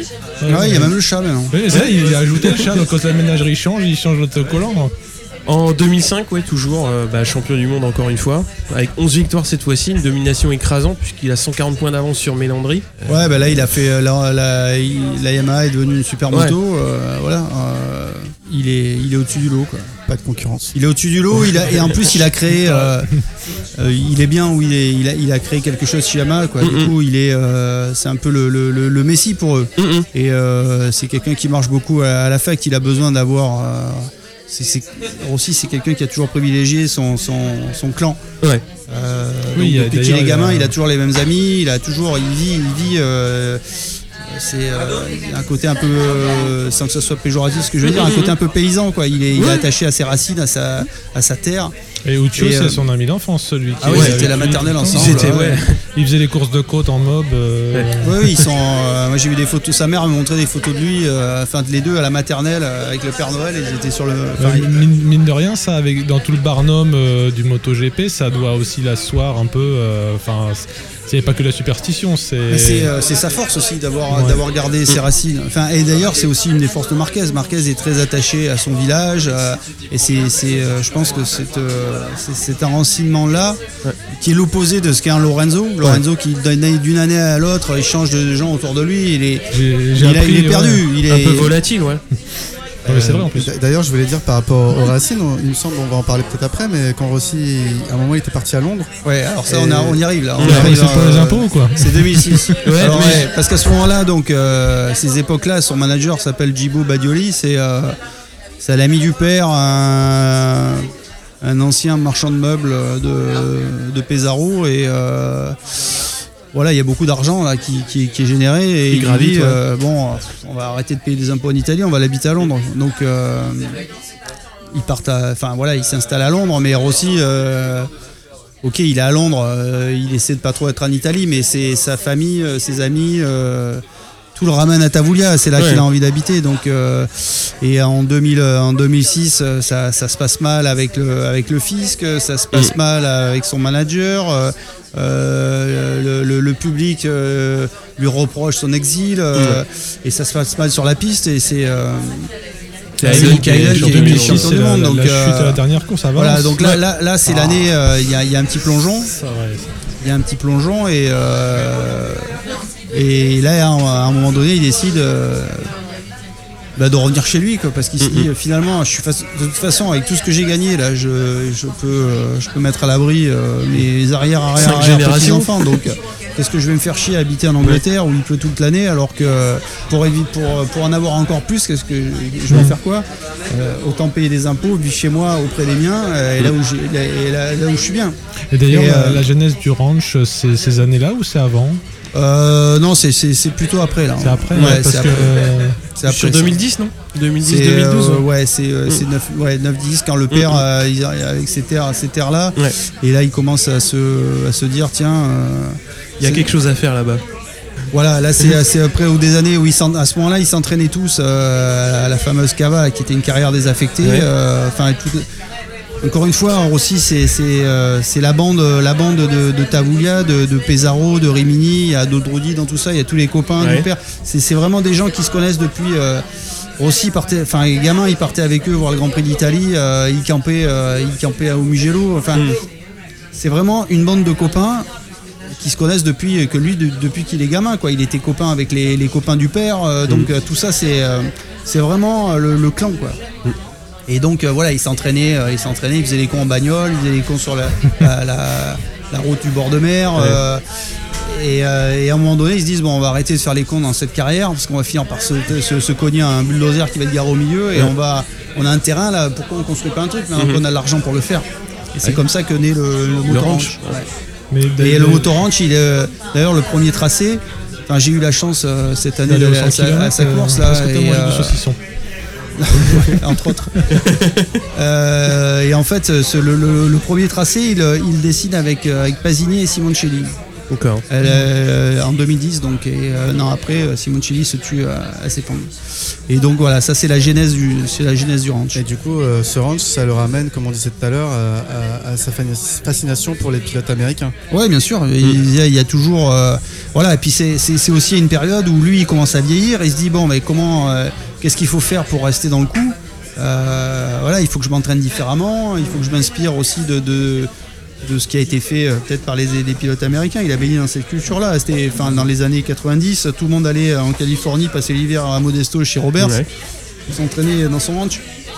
Donc lui, il a, il a cette culture-là, il veut, il veut la, il veut l'installer, il veut l'installer chez lui. Euh, il y a tous ses copains qui veulent venir rouler. Donc voilà, il y a, il y a cette idée de, de créer ce, ce lieu euh, qui sera à lui, où ils auront leur Mhm. moto, où ils auront, où ils seront entre eux, ils feront ce qu'ils veulent quoi. Ouais. J'avais une question, tu parlais du Grand Prix dit national du Mugello. J'ai l'impression qu'il est plus attaché au Mugello qu'à San Marin qui est à côté de chez lui. Est-ce que c'est vrai ça ou...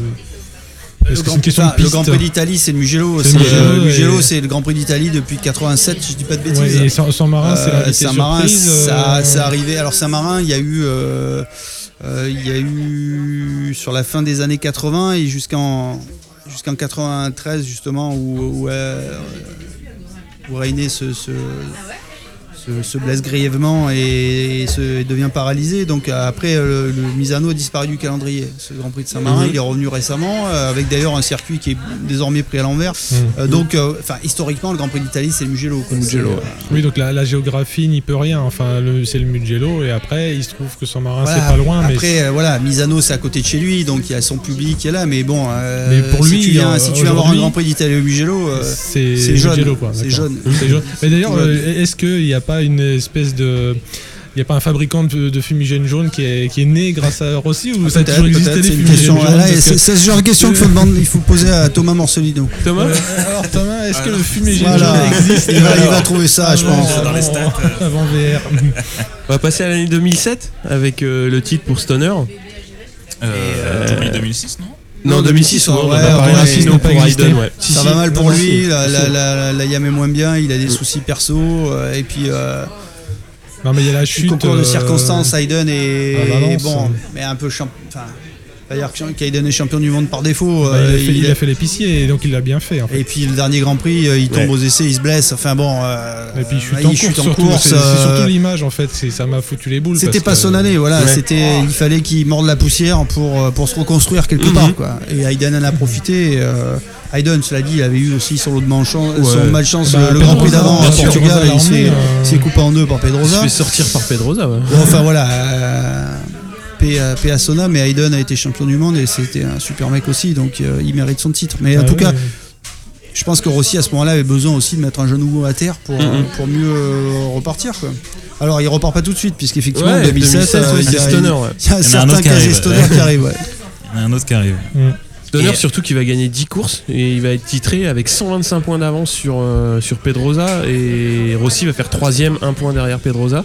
Ouais, bah là, le Rossi encore dans des turbulences. Euh, il y a un peu, c'est ouais, il y a les pneus, enfin, il y a Ouais, ses il y a- problèmes perso. euh, la Yamaha est moins bien, et puis, euh, puis la Ducati est au top, et puis Stoner est. et, euh, voilà, Stoner, quand il arrive en 2006, euh, il casse la baraque avec Ouais. la Honda, mais Ouais. enfin, il se met sous mon par terre parce qu'il a un peu du mal avec le Michelin avant, mais. euh, Mm.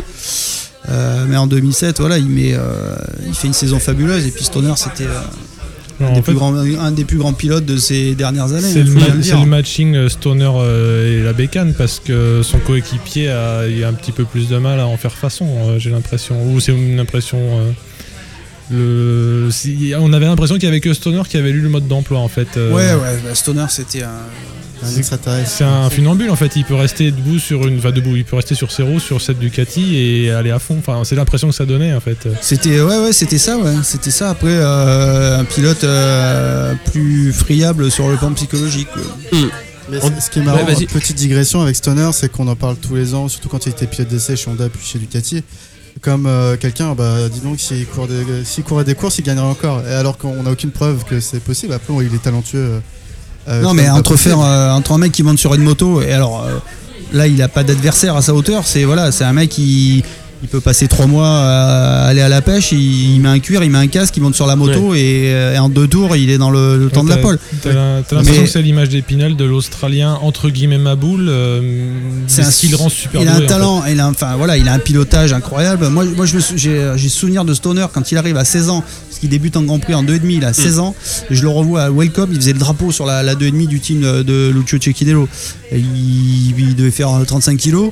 Euh, on se demandait comment il tenait sur la moto. Ouais. Il faisait des trucs mais incroyables, incroyables. Et ce mec-là, moi, j'ai toujours vu faire des trucs incroyables. Par contre.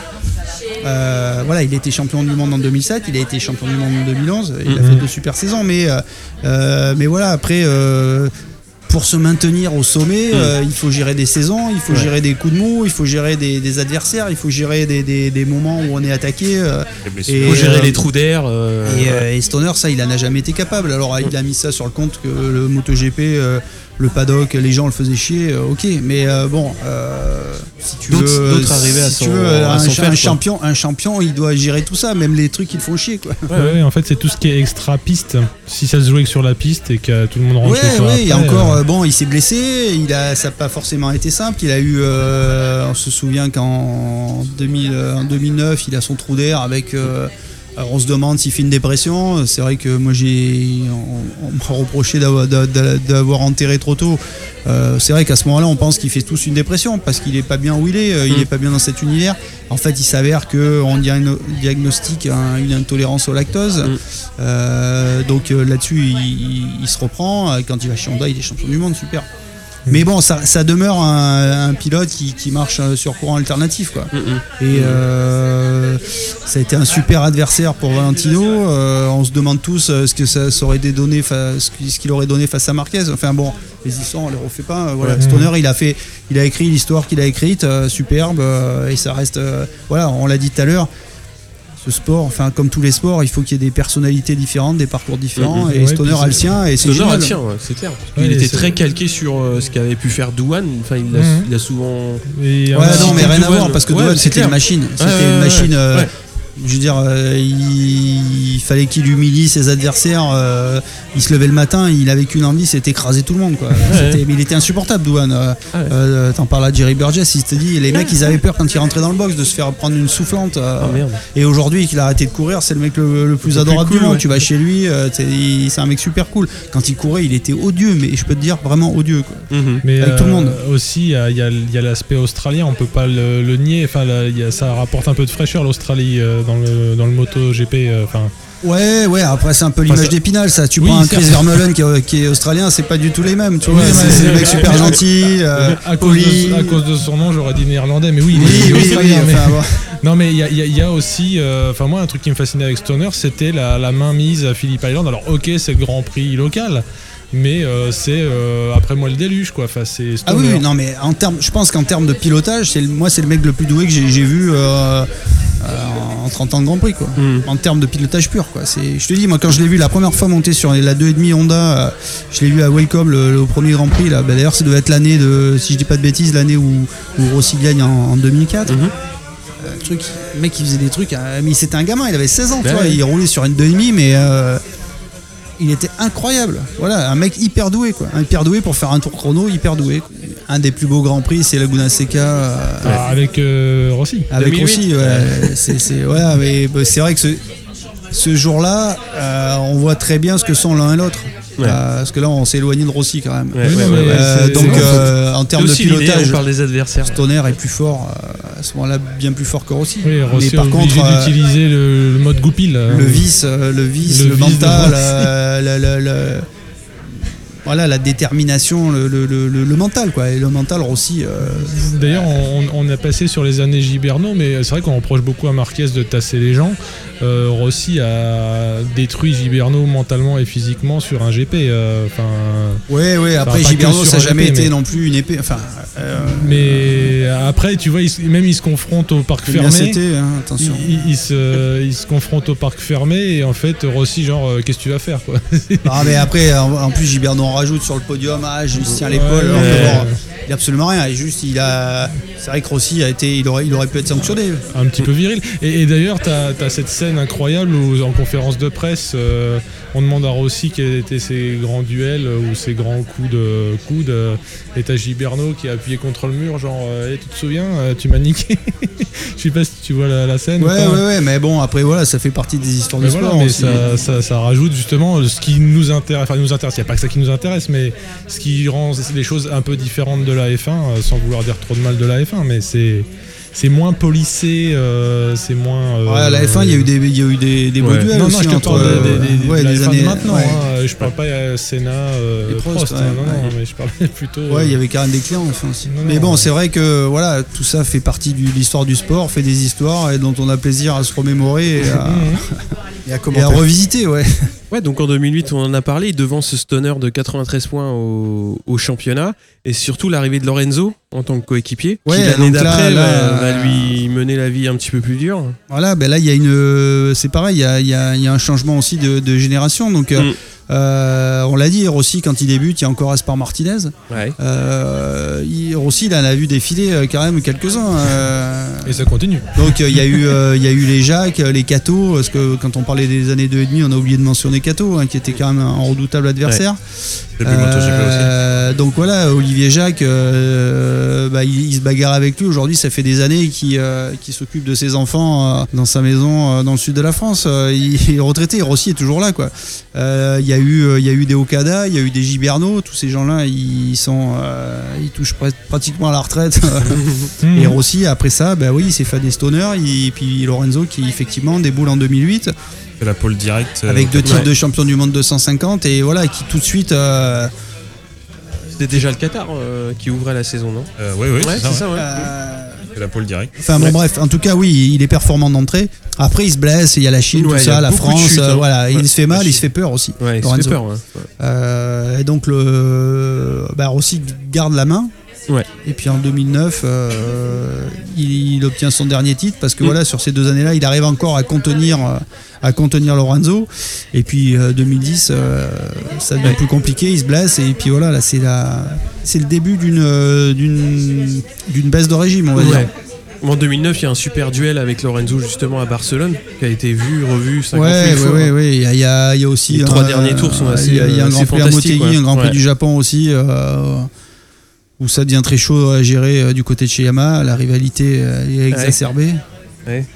Et puis, euh, et puis voilà, après, le, après ça va devenir plus compliqué.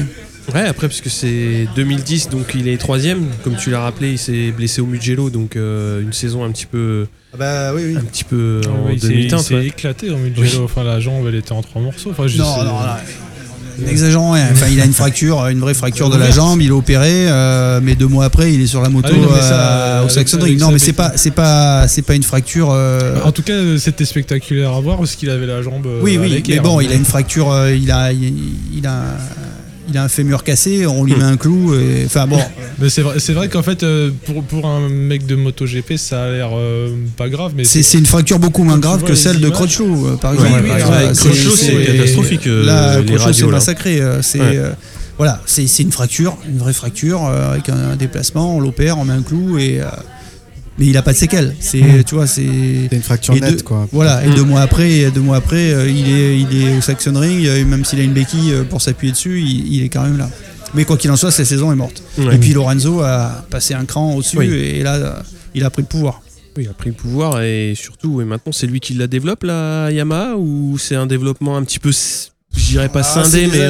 C'est des années où je dirais que le, le- le- le- la moto, un peu, euh, elle domine, elle est, elle est performante, il n'y a pas de gros, gros Ouais, changements. euh. Mais, mais Lorenzo, euh, Lorenzo fait le métier. euh, et, Ah oui. euh, Bon, il, il devient le métronome qu'on le connaît hein, maintenant. voilà, ouais, ouais. Et après, donc il y a les années Ducati, donc en 2011 et 2012, donc un gros pari sportif bah, qui sera loupé.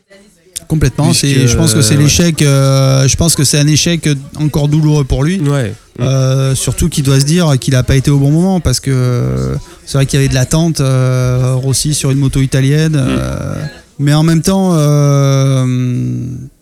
c'était pas c'était pas son histoire d'aller d'aller là-bas quoi. C'était pas le bon moment en tout cas et euh, ça l'a ça l'a pas fait quoi. Ouais, c'était pas le bon moment parce que justement, bah, on en a parlé souvent, euh, justement sur le, le retour euh, de Ducati au premier plan avec Dovizioso, euh, bah, qui a lentement mais sûrement construit. euh, Oui, la après moto, avec euh, voilà. une autre moto, avec Ouais. d'autres personnes autour de lui. C'est ça. euh, ouais. Voilà. Par contre, ce qui est extraordinaire et ce que qui mérite d'être souligné, c'est quand même ce qui s'est passé après, parce Ah que oui.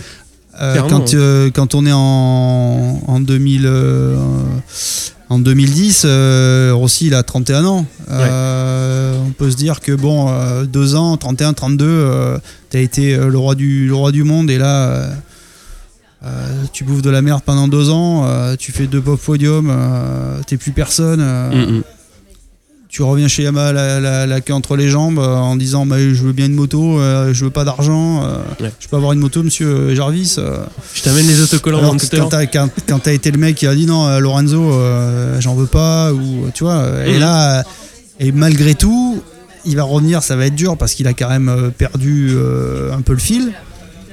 Bah, il va pas lâcher le truc et puis il va Mhm. revenir quoi. Il Ouais, va ouais. revenir euh, en 2013 c'est dur, en 2014 c'est un peu mieux et puis en 2015 euh, il se bat pour le titre. C'est Ouais. juste euh, dire, la volonté de ce mec là Ouais, c'est ouais. elle est juste incroyable quoi. Qu'en 2013, euh, il y a l'arrivée de Marquez, donc qui va être titré dès la première année. Ouais. Et surtout en 2014, qui va, enfin Marquez va dominer la saison en gagnant les 10 premiers, je crois. Ouais, C'est ça ça. Et euh, ouais, donc lui, il se reconstruit quand même. bah, il change de, de, ti- de, euh, chef mécanicien. Chef mécano, ouais. Ouais, ouais, après, euh, voilà, ouais, il y a- Il y a il des remplace Jeremy. Burgess par euh, Silvano Galbuzera. Mm. Euh, ouais, parce qu'il sent qu'il a besoin aussi de, de, bah, de changer des choses. Alors c'est vrai qu'on lui a beaucoup reproché euh, quelque part son ingratitude. Après, je pense que c'était. Il y a peut-être eu des maladresses dans la façon dont ça a été fait, Ouais. mais, euh, mais je pense que voilà, lui, il avait besoin, euh, il avait besoin de, de- de quelque chose de neuf. Euh, à ce moment-là, Jeremy Burgess a 62, 62 ou 63 ans. Enfin, voilà, il a, enfin, je veux dire, on peut pas lui reprocher non plus. puis quand on fait, quand on fait du sport à ce niveau-là, il y a Oui. quelque part, on n'est pas dans, le, on n'est pas dans le social. Hein, euh, faut, faut, faut pas se voiler la face. Hein, voilà, Jeremy Burgess, il est pas à plaindre. Il, Ouais. il a été, euh, je pense, euh, indemnisé largement. Il était aussi content. Il en avait marre de bouger. Ouais. euh, voilà, il a fait sa carrière. moi, pour l'avoir vu juste après, forcément, il y a, il y a son, il y a son forcément ego, une déception, son ego qui a, qui a- qui a sur un petit coup, peu. ouais. Mais bon, euh, voilà, il, il est chez lui en Australie, il joue au golf, tout va bien. Avec Il s'occupe de, ses filles, ça se passe très bien pour lui. Et donc, pour en revenir à Rossi, il va gagner à Assen en 2013. Mais euh, bon, on en a parlé, euh, bah, ça va être sa première victoire depuis, euh, depuis 3 ans. Alors oui, donc sur les dernières années, il va y avoir un dernier gros adversaire. Enfin, dernier, euh, on verra euh, quand s'arrêtera euh, le 46. Il va y avoir surtout euh, des grosses passes d'armes avec Marquez. Ah, il, Donc- paraît, il paraît qu'il va continuer jusqu'à 46 ans. tu crois? Ah, ce serait bon ça. C'est- Ah, c'est le, c'est le nouveau bruit qui circule. C'est le nouveau bruit. Ah, ça nous serait- amènerait loin quand même. Ça serait énorme. Mais donc ouais, Marquez, et ça va commencer donc à Laguna Seca, où euh, bah, Marquez va faire le coup de Rossi. C'est ça. C'est, C'est, euh, ça va être le, le corkscrew. Ouais, ouais, il a, bah, il a, il a bien regardé ce qui s'était passé avec Stoner et euh, voilà, Marquez c'est, euh, c'est quand même un client Ouais. Euh, et je pense que mentalement, euh, il a beaucoup appris de Rossi. ouais.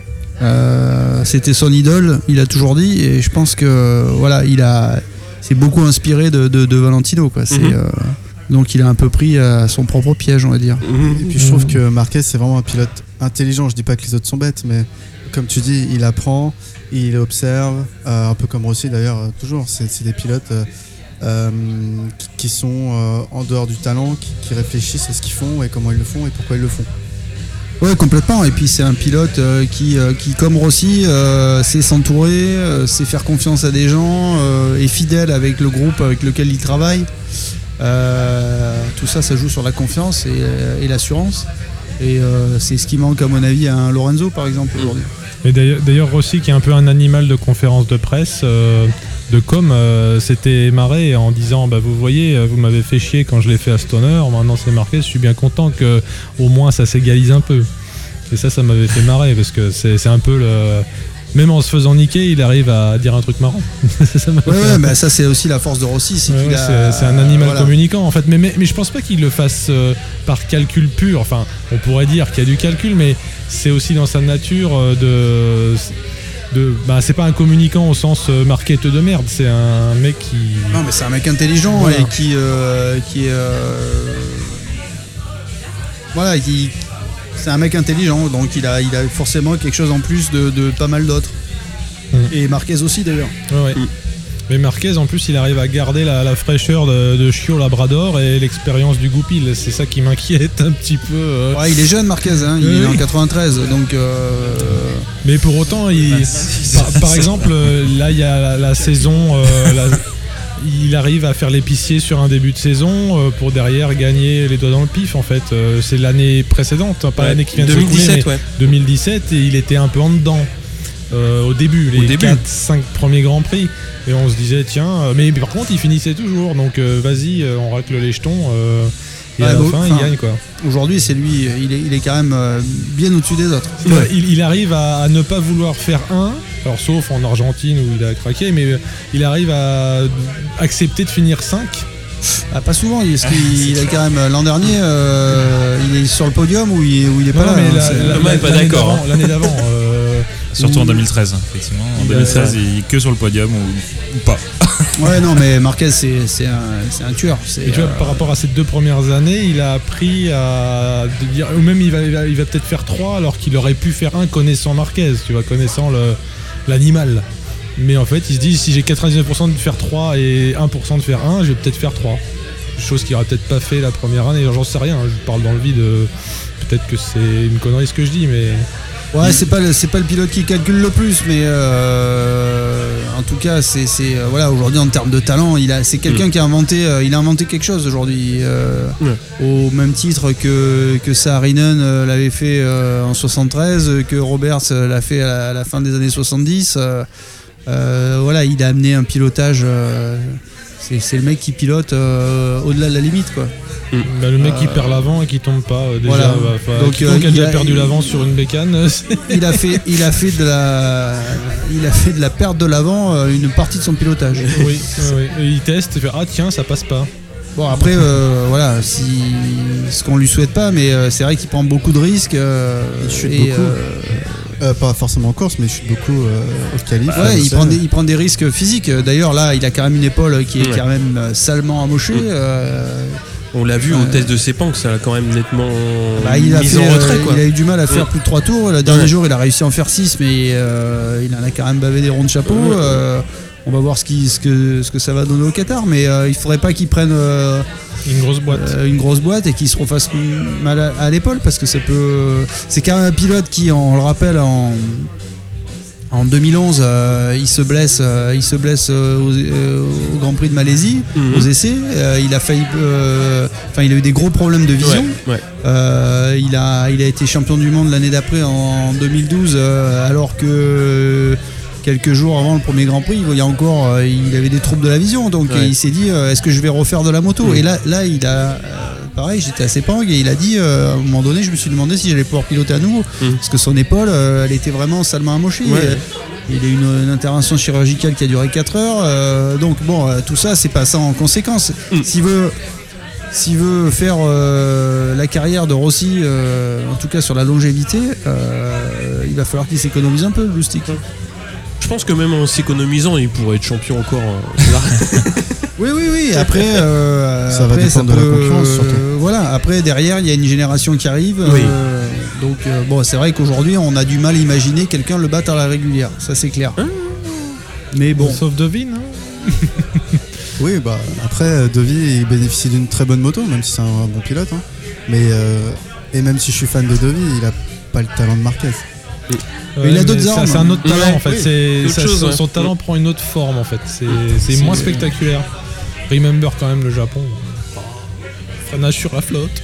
Et, et par contre, j'avais une question parce que, alors c'est encore une digression, désolé Cyril. Vas-y, vas-y. Mais euh, Marquez, euh, donc nous on est dans notre canapé, on le voit pas forcément, mais quand euh, Scott Redding lui a déboîté l'épaule juste sur une simple tape, euh, j'ai l'impression que toute la presse a découvert que Marquez avait des problèmes d'épaule euh, toute la saison, enfin, jusqu'à présent, ça n'avait pas filtré. Il avait ces problèmes-là, et que c'était bien caché par son team. Euh, oui, oui, oui, oui, il les a. Après, euh, moi, je me souviens. euh, alors, je sais plus si c'est en 2000, euh, 2013-2014, Thomas, toi qui es dans les chiffres, euh, quand il, euh, il se luxe l'épaule euh, au warm-up à Silverstone et qu'il gagne la course. Ouais, euh, bonne question. Euh, donc là, le mec, il tombe au warm-up, euh, il a les Ouais, boîtes ouais. déboîtées, on l'amène à la clinique mobile, on, on, la- on lui remet l'épaule, euh, on le strap et il gagne la course. Bon, là, tu dis, le mec, Ouais. il est quand même pas fait comme. euh, C'est un Golgoth, quoi. Je c'est Mel Gibson quoi dans leur Ouais, mais bon, euh, le- le- ce truc, c'est que, c'est que aussi costaud qu'il soit, euh, au bout d'un moment, tu payes l'addition. Ouais. Euh, voilà, physiquement, il a 20, on l'a dit, il a 25 balais. euh, quand t'as 25 balais, tu peux faire ce que tu veux. C'est comme, voilà, tu sors en boîte tous les soirs, tu vas bosser, tu vois, tu dors deux heures, tu vas le matin, tu vas bosser. Quand t'en as 40, après, c'est un peu plus compliqué de. Voilà. Mais bon, quand même, euh, bah, Rossi, sur ces dernières années, c'est quand même trois fois vice-champion de- du monde. Donc en 2014, 2015, 2016. Donc, comme tu l'avais rappelé euh, il y, a, il y a quelques minutes, euh, il a su se réinventer encore une fois. Même s'il n'est pas titré, il est quand même toujours, toujours au premier plan. Quoi. Bien sûr, il- voilà, parce qu'il a l'intelligence de, de, de- de s'adapter, d'adapter ses capacités à, à la situation et, et, d'utiliser son potentiel euh, du, du mieux possible. Quoi. Mhm. Voilà, en, en profitant des faiblesses de ses adversaires, en étant là, en ayant le métier, parce que parce qu'un championnat c'est 19 courses, Ouais. c'est ça commence en mars, ça finit en novembre. euh, Mhm. euh, il peut se passer, euh, voilà, t'as as, un état de forme qui, qui évolue, euh, euh, bah, il y a des jours où tu te lèves, ça va bien, des jours où tu te lèves, ça va moins bien. Et la- voilà, gérer un championnat, c'est d'être capable, euh, sur ces 19 courses, de, de- bah, d'être tout le temps du mieux que tu puisses être. Mhm. C'est ce qu'on a vu cette année où on a eu un été quand même où la Yamaha a été quand même un petit peu en dedans. Enfin, il y a eu des, gros passages. Non, mais il y a eu des gros ouais, passages en- à vide euh, en été. Et bon, il a fait ce qu'il pouvait avec la moto. Et en fin d'année, même si bon, il y a beaucoup de chutes, notamment à Sepang, Ah là là. mais euh, il a fait quand même une fin de saison qui était prometteuse compte tenu de ce qu'on avait vu en été, quoi. Ouais, il est. Alors après, euh, bon, le, le- le petit bémol euh, que je mettrais, c'est euh, est-ce qu'il est, est-ce qu'aujourd'hui il est complètement lucide sur de, sur ce qu'il peut faire? Mhm. Moi, c'est mon interrogation. Est-ce qu'aujourd'hui il coûte pas plus euh, Yamaha que ce qu'il peut rapporter en termes sportifs hein, Je parle pas en termes, Ouais, d'argent. Ouais, ouais. Euh, on voit qu'il y a des avec avec Vinales, euh, ça, enfin derrière les sourires de façade, il y a, y y quand même un vrai problème. Vinales boue parce qu'il a l'impression qu'on l'écoute pas. il a envie d'aller dans une direction. Rossi dit non, mais bon, c'est pas trop ça. ils sont pas forcément d'accord sur Mhm. les sur les. Ils ont pas les mêmes ressentis avec ce qu'on leur propose d'essayer. Et, euh, et, voilà, Vinales a l'impression de, de- de- que Rossi prend toujours trop de place. Alors est-ce que, est que lui, est-ce que Rossi est vraiment lucide Euh, Est-ce qu'il croit vraiment dans ce qu'il dit euh, par rapport à ce qu'il attend de la moto Ou, euh, ou est-ce qu'il se, est qu'il se ment quelque part parce qu'il veut pas admettre qu'il a forcément. Moi je me souviens quand il revient de chez, chez Yamaha en 2013, il Ouais. dit, de toute façon voilà. j'ai passé j'ai plus de 30 balais maintenant bah, par rapport aux jeunes il me manque euh, deux, deux dixièmes Mhm. Euh, aujourd'hui ces deux dixièmes il en parle plus, du- plus du tout Ouais. Euh, et il se considère comme euh, il, il- il évoque plus jamais son âge Mhm. Euh, il dit voilà il me voilà il nous manque ça sur la moto euh, pour, pour gagner Ouais, c'est euh, alors qu'il y a, y a- il y a, ben, maintenant 7 ans il, il, il laissait entendre que c'était plus le même Mhm. Aujourd'hui, on a, on a l'impression qu'il est redevenu euh, ce qu'il était à, à 28 ans. Quoi. Mm. Donc, tu as du mal à savoir. euh, est-ce qu'il est lucide Euh, C'est pas facile aussi. hein. Je pense que pour lui, ça va être, ça va être super Ça va être compliqué. un crève-cœur euh, de- de- d'arrêter de d'arrêter. poser le casque. hein. Parce que c'est sa vie, quoi. On l'a dit, Ouais. il est né dans le paddock. euh, et puis bon, c'est voilà, quand, t'as- c'est ta vie, c'est ton truc, tu as toujours été là. Je pense que la peur du vide, elle est, elle est réelle, Ah oui. elle, est, elle est énorme.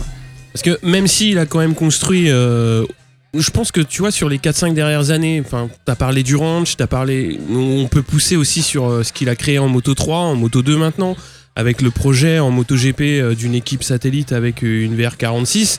C'est la transition, mais comme tu dis, il y a une peur du vide qui est, Ouais, qui mais est- c'est- qui est c'est- certaine. Encore une fois, cette transition, elle est Bien faite, euh, elle est faite pour ses potes. Euh, Ah ouais, ouais, ouais, bien elle sûr. est, voilà, il a, il a filé à manger à, À Uchiho, la bande. il a, euh, quand j'ai été, quand je, quand je suis allé aux 100 km au mois de décembre, euh, le lendemain, on a, on a passé la journée euh, dans les locaux de VR46. euh, je parlais avec euh, Albite Baldi, qui est son manager et qui est aujourd'hui le, le- le directeur général de, de VR46. Il Mhm. veut dire aussi, on le, Valentino, on le voit. euh, il y a des semaines, on le voit une ou deux fois, des semaines, on, on le voit pas du tout. Mhm. Euh, il n'est pas investi comme certains l'imaginent dans tout ça. D'accord. Euh, Ouais, il laisse ça il vraiment, fait plaisir, euh, ça ouais. il fait plaisir parce qu'il a construit quelque chose et que encore une fois c'est il a un truc autour de lui qui le, qui le sécurise, qui le, Mhm. il, il est dans son monde. Il a Mhm. créé un monde qui, qui a son image. Euh, tout est super beau, tout est super léché, tout ça, tout ça lui plaît. Ça lui- il partage, euh, il partage plein de choses avec ces, avec ces gars-là, mais quelque part, euh, quelque part, il délègue. Il en profite pour lui se, se maintenir au niveau quand il s'entraîne avec, avec toute la clique. Là, ça lui permet de rester, de rester jeune. Mais je pense que derrière tout ça, il y a quand même une immense peur. C'est de plus, de plus, De plus courir. de plus courir, quoi. D'être euh, ceux qui pensent qu'il va se régaler euh, le jour où il pose le casque pour être team manager. il- Ah Ça va pas être un stoner qui va partir, euh, je vais Je pêcher. suis même pas sûr. les gars, quoi. Je sais, je sais pas ce qu'il va faire. Ça va être. euh, je pense que ça va être difficile, quoi. Mais est-ce que c'est vrai qu'il aurait déclaré qu'il préfère faire l'année de trop que l'année de pas assez? Par exemple, il y a des gens qui s'arrêtent comme Jordan. Euh, Bon, Jordan c'est un peu différent, mais euh, il aurait dans l'idée de, de- au pire, euh, il fait de la merde, mais euh, il est sûr qu'il a pas arrêté trop tôt. Est-ce que ça c'est vrai ou est-ce que c'est un fantasme Je sais pas. Je pense qu'il a envie. euh, tant qu'il. Ce qu'il met en avant aujourd'hui, c'est son plaisir. C'est euh, le, le- le Clairement. pied, le pied qui quand l'adrénaline. Je pense que c'est une, drogue dure, quoi. Euh, euh, voilà, aujourd'hui, euh, quand il met le casque, il a encore prouvé, il est, il est, en- il est encore avec, les- il est encore là, quoi. Mhm. Euh, donc tant, tant qu'il y aura ça, après qu'est-ce qui peut l'arrêter Je sais pas. Une blessure, une. parce qu'on a, on a, on- je veux dire, du- chaque année on l'enterre. On lui dit bon bah là c'est l'année, il va. Là on se dit c'est vrai qu'il a, il a encore deux ans de contrat. Endurer le, le stress. Je veux dire, il faut s'imaginer ce que c'est euh, de, de- de- gérer ça. euh, en plus, euh, enfin, il y a le stress de la compétition et puis après il y a tout ce qu'il y a autour. C'est un mec qui peut pas faire deux pas sans, sans avoir euh, 15 personnes. Alors c'est vrai qu'on lui dit ouais, il est pas sympa, il signe pas de. Mais d'où qu'il a, il a, il a, il a des grappes de gens qui l'attendent, euh, même en Malaisie, euh, Mm. partout. C'est, je veux dire, sa vie c'est, un enfer. Quand il est chez lui, il est obligé de se planquer. euh, il- il est dans un aéroport, il y a, enfin, c'est, c'est, euh, alors c'est la rançon de la gloire.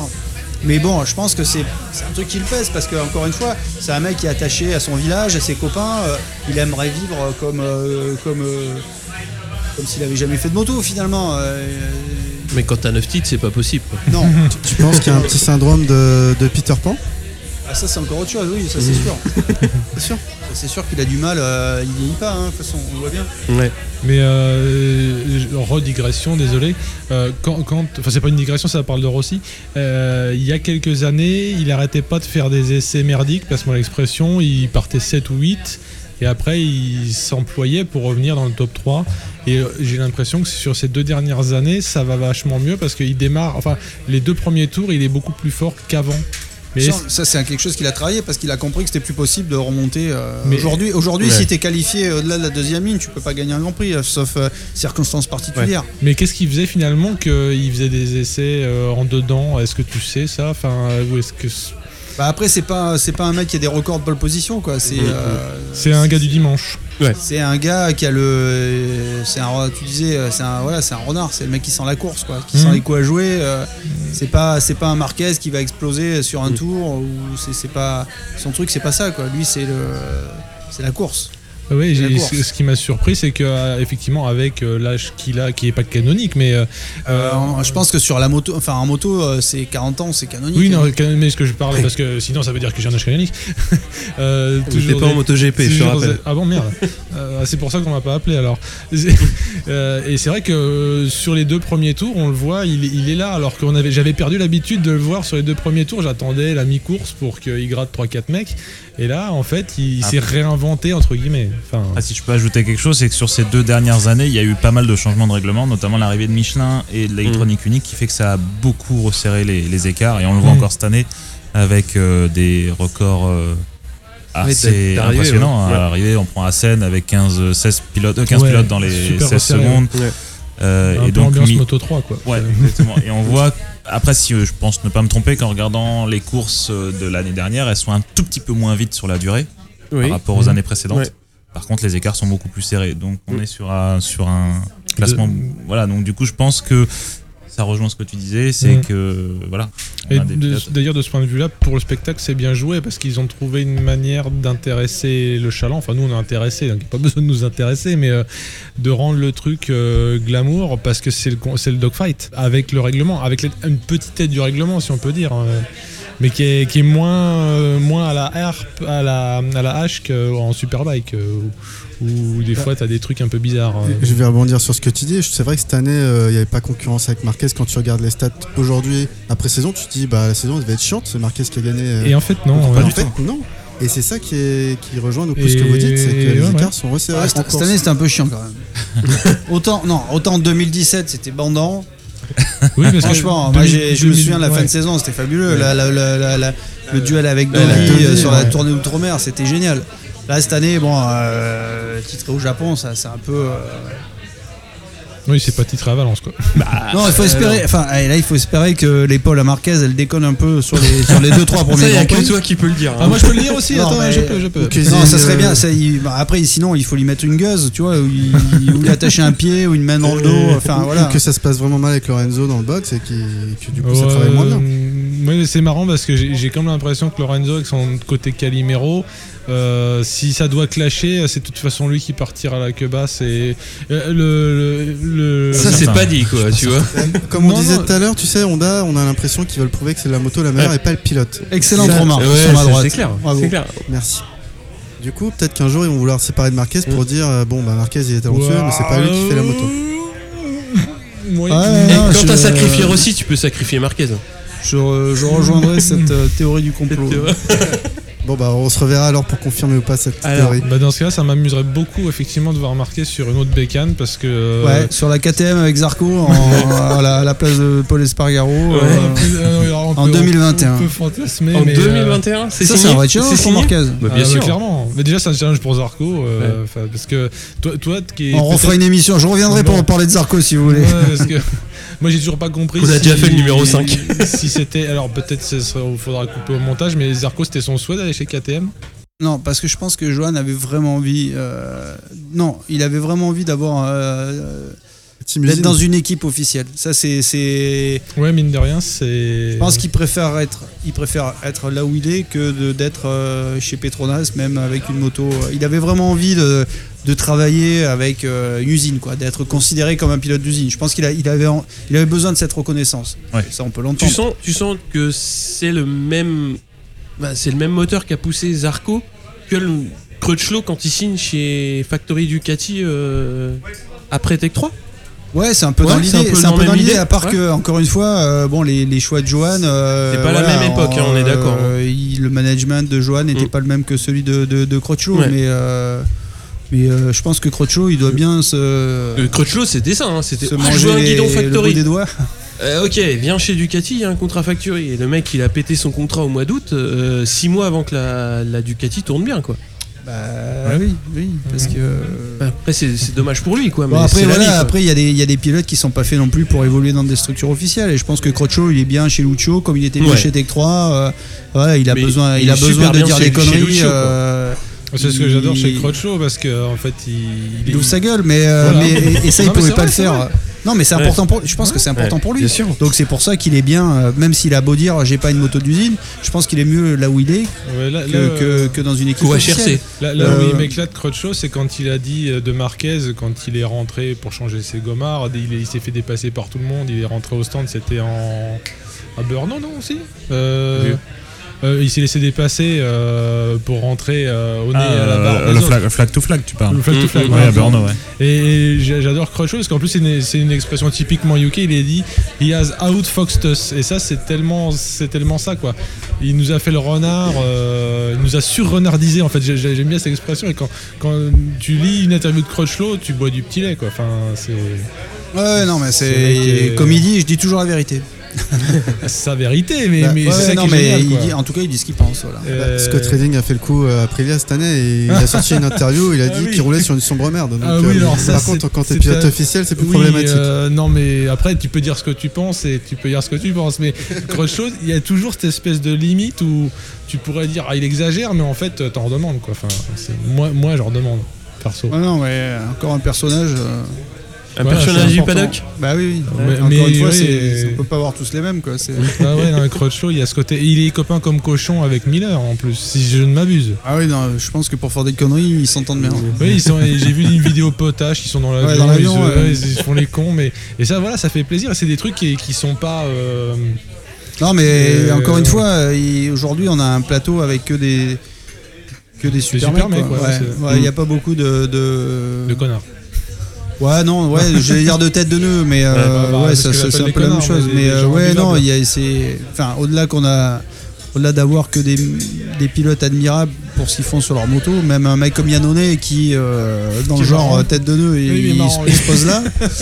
Euh, voilà, après respect, respect pour ce qu'il fait sur la moto, quoi. Clairement, clairement. Reste quand même le celui qui a fait gagner la Ducat depuis, Oui, euh, ouais. depuis Stoner.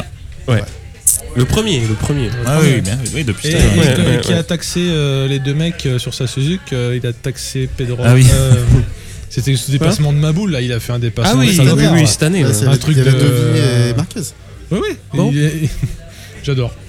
Ça va être l'heure de conclure parce que Euh, euh, là il est quand même très très très très très très beaucoup de bière très très tard. Mais. J'aimerais poser une question à Oui, Michel, vu que ça fait un certain temps que tu es dans les paddocks. Est-ce que tu as déjà vu Lynn Jarvis sourire Ah. Oui. Euh, mais off au barbecue. non Ah non, après, bon, c'est un Anglais qui, qui a vécu longtemps aux Pays-Bas. euh, Oh merde, Oh la vache. euh, Oh la vache. Ça cumule quoi. Ah ouais. ouais, il est pas mormon, mais pas loin. Aïe, quoi. aïe, aïe, aïe, aïe, aïe, aïe. Merci. Ah, Thomas Thomas des grosses stats qui- sur Rossi. Ouais. Des grosses stats. Ouais, bah j'en ai- ouais, attends. Ah, J'en avais préparé du mais ce ah serait, oui. ce serait juste, ce serait juste les énumérer. Vas-y, euh, vas-y, bah énumère, Ah énumère. oui, On euh, commentera. Allez, régale-nous de tes énumérations, Alors, Thomas. Moi je suis fanboy donc. Quels sont les records que Marquez va battre Euh, non, non, c'est- non, là, c'est pas plutôt en termes de, de record, c'est plutôt en termes de longévité qui là où Rossi s'im- s'impose. C'est plutôt euh, de dire que par exemple là, on est à 323 grands prix en catégorie Rennes et qu'il y en a eu il y a 876 grands prix en catégorie Rennes. Donc ça D'accord. représente à peu près 40% des grands prix euh, disputés par Rossi. C'est le taulier quoi. Donc euh, voilà. Après, on a aussi un chiffre euh, qui est assez impressionnant, c'est qu'il a gagné 89 victoires en catégorie Rennes aussi. Et bah, que du coup, avec cette, ce, nombre de enfin, ce nombre de départs et ce nombre de grands prix disputés en catégorie Rennes, ça correspond à peu près à une course sur 10 de gagner par, par aussi. Et si on prend son nombre de podiums, c'est à peu près deux courses sur cinq où il termine sur le podium. Donc c'est quand même assez impressionnant. Euh, La Ouais, régularité ouais. du bonhomme, ouais. voilà. En Donc, sachant euh, qu'il a changé de marque plusieurs fois, etc. Alors, Ouais, ça fait combien de litres de mousseux euh, déversés sur les. Ça, c'est interdit au Qatar, ça. C'est vrai. Et, euh, eh ben, on le disait euh, tout à l'heure en- hors antenne, mais en Australie, si tout se passe bien et qu'il manque pas de pour- de- de- d'épreuves cette saison, il atteindra les 400 Grands Prix. Donc c'est le seul euh, aujourd'hui. euh, À l'avoir fait. ouais, c'est clair. Donc euh, voilà, Mm. ça reste quelqu'un qui. euh, Sachant que de toute façon, il va courir jusqu'à la fin de saison 2020. Voilà. Donc, Donc, du coup, euh, la barre des. Ah, attention, au plus Michel, tard, euh, au Michel plus tard. Au plus tard. Non Oui, non. Euh, il peut casser en fait. Enfin, oui. ouais, peut- enfin, pour en avoir discuté avec Lynn Jarvis, euh, il s'arrête quand il veut. Ouais, en Ah gros, ouais. euh, c'est lui qui a les clés du, C'est lui. du box. ah bah quoi. ouais, les clés du camion, la voiture, euh, la caravane. ouais. Je pense qu'il a toutes les clés. ouais. Ouais, ouais. Ok, bon bah écoutez, euh, on va conclure là ce numéro. Merci beaucoup Michel.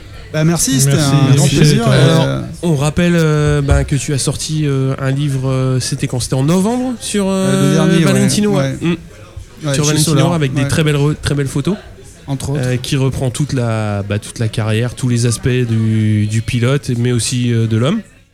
Et qui avant va- ça, il y avait la bio aussi. Ouais, bah, je, suis, je suis la géographe de Valentino Rossi, comme euh, le disent certains. C'est d'ailleurs pas une critique. Non, non, non, non, mais écoute, j'ai la chance d'avoir, de l'avoir vu arriver et j'espère être encore là quand il va s'arrêter. mais oui, oui, c'est euh, voilà, avec euh, ses qualités et ses défauts, mais en tout cas, c'est, quand même le pilote qui a fait sortir le. euh, je pense les, les- la moto de, de quelque part de l'ombre. Euh, il a et- et- voilà, attirer, attirer au Grand Prix euh, le, le grand public et, Ouais. Et euh, pour ça, on- Mais, mais c'est vrai aussi qu'en dehors des stades, du coup, on- et en dehors de son clan, on peut dire que Rossi a, a f- a fait des carrières et a, et a donné du travail à beaucoup de gens par euh, sa longévité et par euh, l'image qu'il a dégagée. Ouais, et puis aujourd'hui, il est en train de. Il a redynamisé le sport moto en Italie. Il a, Mm. il a- si, euh, si Bagnaia est champion du Mm. monde, euh, si euh, Morbidelli, Morbidelli l'a ouais. été, euh, Ouais. c'est- c'est c'est grâce à aussi euh, au travail de Valentino Rossi, C'est et, ça, euh, à son académie. C'est À lui seul, bah, comme je disais la dernière fois, la dernière émission, je veux dire, quand on regarde en Moto 2, il n'y a pas eu une seule victoire espagnole cette saison. Donc euh, c'est vrai que là, le travail, il- le travail. Ah, Est-ce que tu crois qu'il y a une volonté de Valentino de... non, mais il y a- on en parlait en début de, en début d'émission. Il y a des vagues. Il y a eu la vague japonaise, il y a eu la vague, euh, la vague des Américains, la vague des Australiens, euh, et là on a eu la vague des Espagnols. Et on espère peut-être avoir le, le retour, le renouveau des, euh, des, des pilotes des pilotes italiens Mais c'est déjà le euh, cas. hein. On, parlait, Français. on parlait de la, pa- de la peur du vide, excuse-moi. Euh, on parlait de la peur du vide pour Valentino, mais la Dorna a aussi peur du vide, euh, je pense, de Valentino. Alors peut-être, ok, Marquez euh, est, est- est surpuissant, mais Marquez est pas Ouais. glamour. euh. Je vous invite à lire le dernier GP Racing justement. Ah, j'ai posé, la question à, à Manel Ario justement où euh, il me répondait que bah, justement c'est ce que je viens de dire. Il y a eu des, on a eu quand lui est arrivé à la Dorna donc en 92 quand la Dorna a repris euh, le MotoGP, euh, il avait, on lui avait posé la question de savoir s'il avait peur que la vague des Américains euh, fasse on va dire péricliter le, le Mhm. championnat et en fait euh, il a tout de suite assisté à l'arrivée de, de Douane Mhm.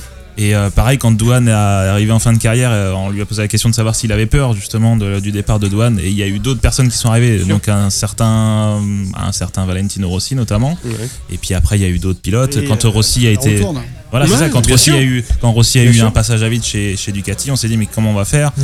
Et il y a eu Stoner qui est arrivé, Lorenzo, puis là il y a Marquez. Voilà, et puis aujourd'hui, je pense que les gamins qui découvrent le MotoGP, euh, c'est Marquez qui les fait Ouais, kiffer, c'est même bien bien sûr. sûr aussi. bien sûr. Et c'est la vie, c'est comme ça. euh, C'est vrai que moi, vu de ma fenêtre, euh, si Rossi s'arrête, c'est le drame, mais en fait, euh, les gamins d'aujourd'hui, c'est Marquez, et je peux comprendre. hein. Enfin, je comprends évidemment. un- Moi j'ai vu, euh, j'étais euh, j'étais à Misano euh, en 93 quand Rainé a eu son accident et je me suis dit, Ouais, ça y est, les grands prix c'est fini quoi. Ouais. Et puis bah non, il y, a- il y a eu une suite et euh, pourtant à ce moment-là c'était le dieu quoi. euh, Mhm. Voilà, c'est euh, the show must go on les gars. Avec plein de petits jeunes qui arrivent cette année, notamment Bagnaia et tout ça en Bah ouais. Donc c'est Quartararo. Quartararo, euh, Ouais. Mir. Euh, bon pour la puis, vague bleue euh, par contre il va falloir attendre un peu. hein. bah, Peut-être que le merchandising, si Rossi s'arrête, par contre, est-ce que le merchandising VR46 sera plus abordable et je pourrais m'acheter des t-shirts Ça, je ne sais pas. Ah, je te ramènerai une casquette la prochaine fois. Euh, C'est l'heure de passer commande. Donc...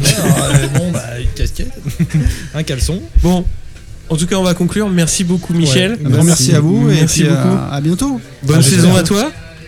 Ouais, ouais, bah, je reviendrai vous raconter tout ça. Beaucoup de Ah. Ouais, euh, sans problème. Alors tu viens quand tu veux. Maintenant t'as les clés du camion. T'es euh, ouais. t'es gold en miles, euh, non à force Ah, Platinum. En fait, tu vas au lounge quand tu veux, quoi. Même quand t'as pas d'avion. ouais. Mais bon, vas- euh, on boit pas de la bonne bière comme chez vous. Écoute, euh, Ah, c'est pas ça. chez nous, mais on est bien accueillis. euh, On n'a pas de champ, mais on a de la bière. Ouais, ça, fait plaisir. ouais, c'est pas plus mal. Merci beaucoup Thomas. Bah, de rien, je n'ai Ouais. pas beaucoup parlé parce qu'effectivement, euh, Michel est une encyclopédie sur Bah oui. Valentino Rossi. Bon, c'est normal. catalyseur, tu es le catalyseur. Mais c'est toi qui nous a dit si tu veux parler de Rossi, Ah bah, de demande toute à façon, c'est Michel. la référence aujourd'hui Voilà. euh, dans, sur le, On en France en tout on cas et même ailleurs. hein, on même aurait- Non, ailleurs, en parlant de Tom Lutti la prochaine fois, je te laisserai. Alors oui, non mais voilà, c'était vraiment un plaisir pour nous de te recevoir et de Ah parler de Rossi euh, euh, parce que c'est c'est on veut vraiment pas un trop plaisir. cirer les pompes, mais euh, on est on est fan euh, de ton travail, quoi. Enfin voilà. C'est gentil. Merci beaucoup. Merci les gars, Merci. à Avec bientôt. grand Allez, plaisir. À bientôt. Bye bye. À bientôt. Ciao. Ciao, ciao. Au revoir.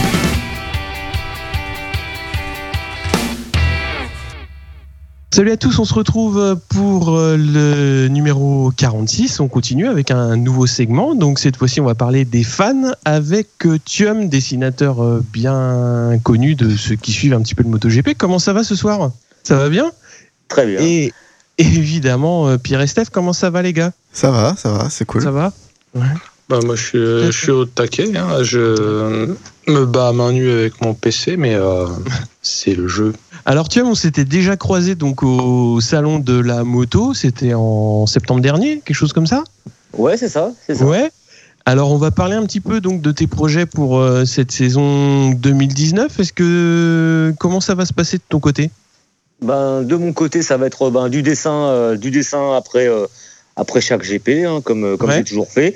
Euh, et je posterai tous mes dessins ben, sur, euh, sur ma page Tipeee, comme, Ouais. comme l'année dernière. Comme l'année dernière. J'ai- Ouais, ouais, j'ai un peu commencé là, avec le calendrier euh, Oui, j'ai que, je fais, vu. euh, que je fais tous les ans. Euh, Donc j'ai fait le, le calendrier, euh, le calendrier GP que j'ai posté il y a, il y a quelques semaines.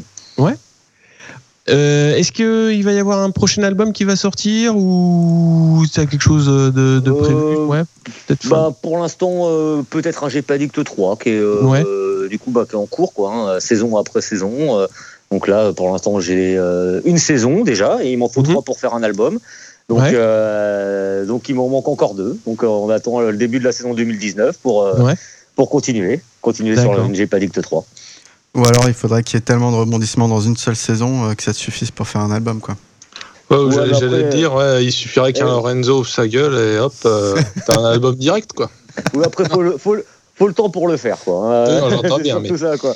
c'est surtout ça. Mais c'est vrai biscuit. que. C'est vrai que, euh, que Lorenzo, euh, c'est une source d'inspiration intarissable. Calimero, en fait. hein. Je pense que son casque euh, custom, ça va être une coquille d'œuf. Bah ça, c'est ce que j'ai fait. Je l'ai fait sur le. Ah, tu l'as fait, désolé. 1, à l'arrière euh, du Addict 1, j'avais fait, euh, j'avais fait ça comme dessin. euh. Ah ouais, mais c'est tellement bien trouvé. Euh, Cali Renzo, il s'appelait. C'est trop, c'est trop injuste. Bon, il n'y a pas que lui. hein. Y a pas Ouais. que lui. hein. Oh non, mais lui, lui c'est récurrent.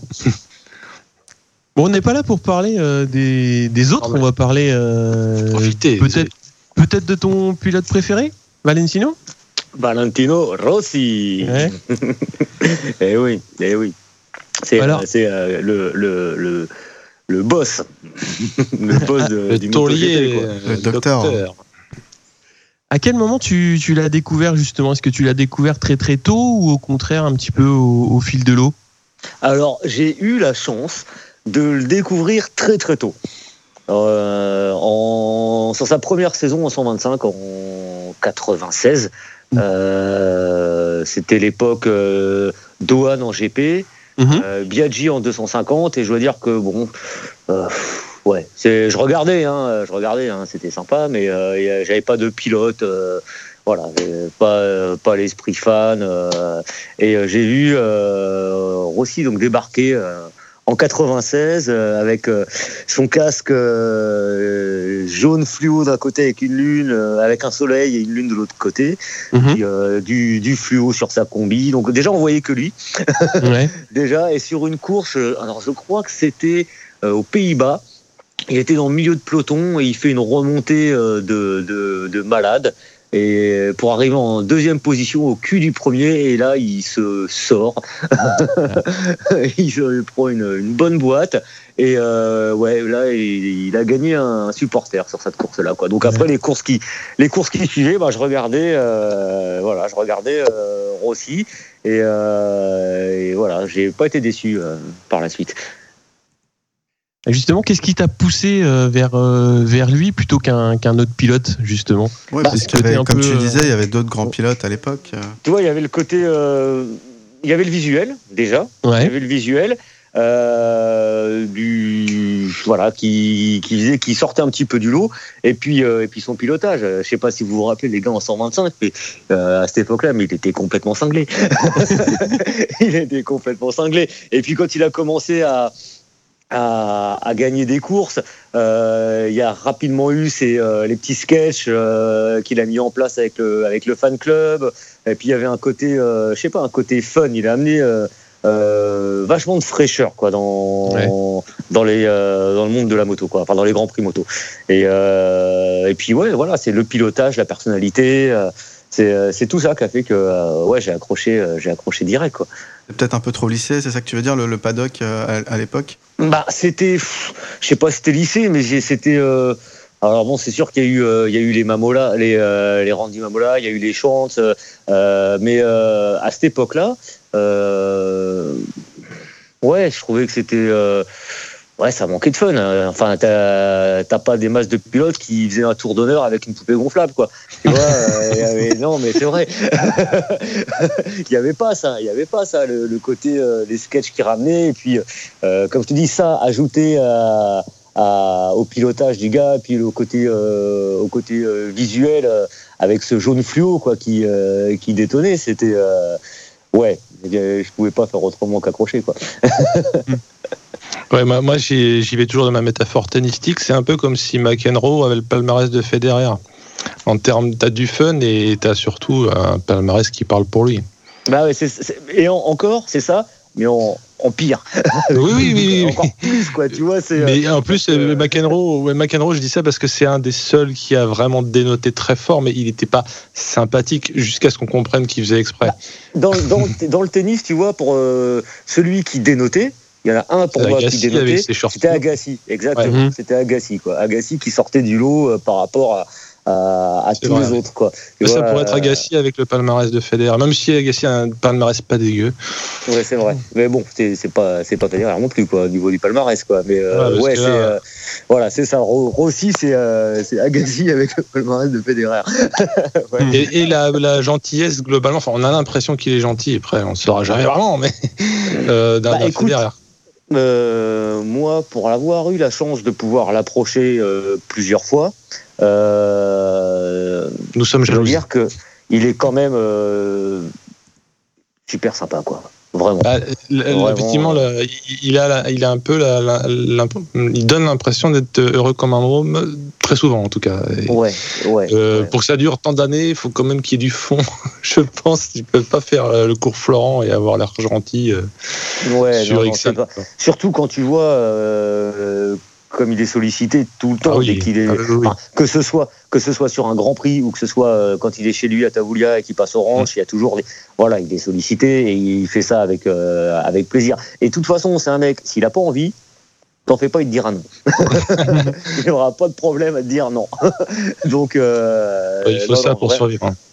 Ouais, Vraiment, c'est euh, vraiment un mec, un mec euh, abordable, sympa, si tu vas euh, de la bonne manière. Vois, Faut pas s'imposer, quoi. C'est euh, si tu lui laisses le temps, tu lui sautes pas dessus et il y aura pas de problème, quoi. S'il a la possibilité, s'il a le temps, il prendra le temps. Tu parlais de, de la rencontre, justement. Est-ce que tu te rappelles de quand est-ce que tu l'as rencontré pour la première fois? Ah bah oui, bien sûr. C'est un truc, que- un truc que tu oublies pas.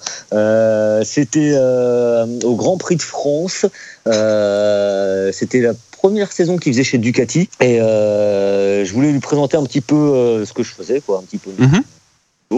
Et euh, j'avais réussi grâce à Stan Perec. qui travaillait avec Sportbike, à pouvoir accéder à la sortie conférence de presse. Donc j'attendais sortie de conférence de presse euh, avec mes petits dessins euh, à me dire bon quand il va sortir est-ce qu'il va s'arrêter? Est-ce qu'il va tracer? Donc j'ai attendu un, un petit moment. La conférence euh, s'est terminée, donc là j'ai vu Lorenzo sortir, Pardon, d'ailleurs qui a, mis, un graton à une petite fille qui voulait se faire signer un truc, il est passé devant, mais comme si il lui a mis mais, euh, un vent intersidéral. je, me, je me suis dit, bon, euh, Rossi, euh, ça se trouve, il va me faire la même. Et là, il est sorti, il m'a vu, euh, il est venu vers moi, je lui ai tendu mes dessins, il a voulu signer dessus, il Ouais. avait, euh, et je lui ai fait comprendre que non, que je voulais pas qu'il signe, que je voulais euh, qu'il regarde, et donc il s'est Enfin, arrêté. il avait le droit de signer aussi. Hein. Je sais pas, t'aurais peut-être pas Bah, dit non. Mais c'était pas là pour ça, t'étais j'étais- pas là pour un autographe. J'étais pas là pour ça, voilà. J'étais pas là pour ça. euh, J'avais pas de, de, de 46 sur moi. Voilà, j'avais euh, j'avais tout enlevé. Je voulais pas qu'ils voilà, me prennent pour euh, uniquement le fan Le qui fan veut de faire base, euh, ouais. dédicacer un truc quoi. Donc Mhm. euh, il a commencé à regarder ce que je faisais. Il y avait bah, Guido Meda qui était là. Euh, ça l'a fait marrer. Euh, Ouais, on est resté à peu près, euh, ouais, sans déconner, 5 minutes, quoi. Il est resté à bien tout regarder.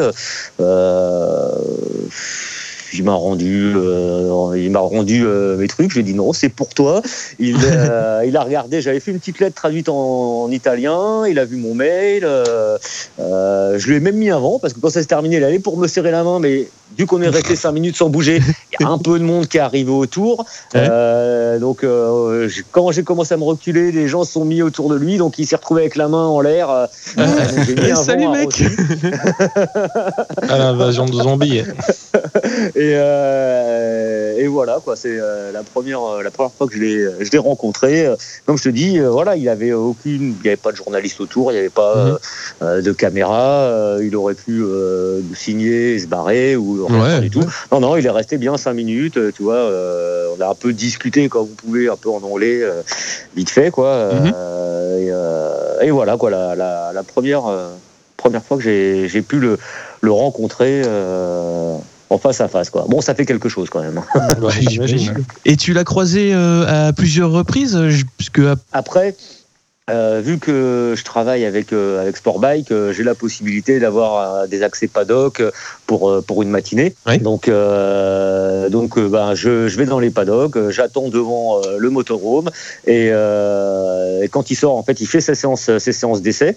Mhm. Et euh, quand il a terminé les séances d'essai, il sort, il va dans son motorhome, il change, ensuite il descend et euh, il vient voir les personnes qui sont là et qui attendent pour signer, euh, signer des, euh, des casques, euh, des casquettes. euh, voilà. Et moi j'y vais avec euh, souvent un dessin en cadre euh, que après je mets en vente euh, aux enchères pour l'association Grégory Le Marchal. Ouais. Et, euh, et voilà. Bon là il n'y a pas le temps de discuter. Hein. Il Oui, arrive, bah oui, oui, oui.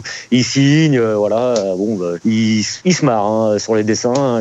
J'avais ramené une année. euh, alors ça, c'était pour lui. Euh, j'avais ramené un, dessin que j'avais fait de lui et Marquez. Euh, euh, avec des grosses couilles. et, euh, et donc, ça l'a bien fait marrer. Il a passé un autre gars Diama derrière, qui s'est bien marré aussi, qu'il a passé un autre gars Diama. J'ai vu le dessin partir. Euh, voilà, donc je sais pas jusqu'où il a été, mais il a fait. il a fait le tour de- du box, quoi. Ouais, je Ah, pense. Est-ce qu'il a fait Marilyn Jarvis, euh, le dessin Ah, bonne Ça, je sais pas. Ça, je sais pas. Il n'était pas là, donc euh, je peux pas te dire. Moi, moi, j'ai une théorie, c'est comme Steven Seagal. Je pense qu'il a eu un AVC, Lynn Jarvis, c'est qu'en fait, il peut plus sourire techniquement. hein. Ça se trouve, à l'intérieur, il est mort de rire. hein. On va revenir donc au, au- au dessin. Donc à peu près vers quelle, vers quelle époque tu as commencé à dessiner euh, des, des petits, des petits Rossi Ah, alors, Rossi, euh, le premier. Ben, j'ai commencé euh, euh, en. La saison, la deuxième saison chez Ducati. Donc, ouais, parce que le premier, en fait, j'ai commencé les dessins MotoGP. Le tout premier dessin que j'ai fait, c'était après l'accident de Marco Simoncelli. D'accord. Donc, euh, au décès de Marco Simoncelli, j'ai fait mon premier dessin GP. Je l'avais pas fait avant, je sais pas pourquoi. Euh, ouais, euh, je- j'aurais pu, mais peut-être que ça me paraissait euh, compliqué à faire. Et puis, euh, donc j'ai fait celui-là. Et puis la saison euh, d'après a commencé. Et là, j'ai j'ai attaqué, euh, j'ai attaqué des dessins euh, plus régulièrement sur le, le GP et donc euh, Rossi, quoi.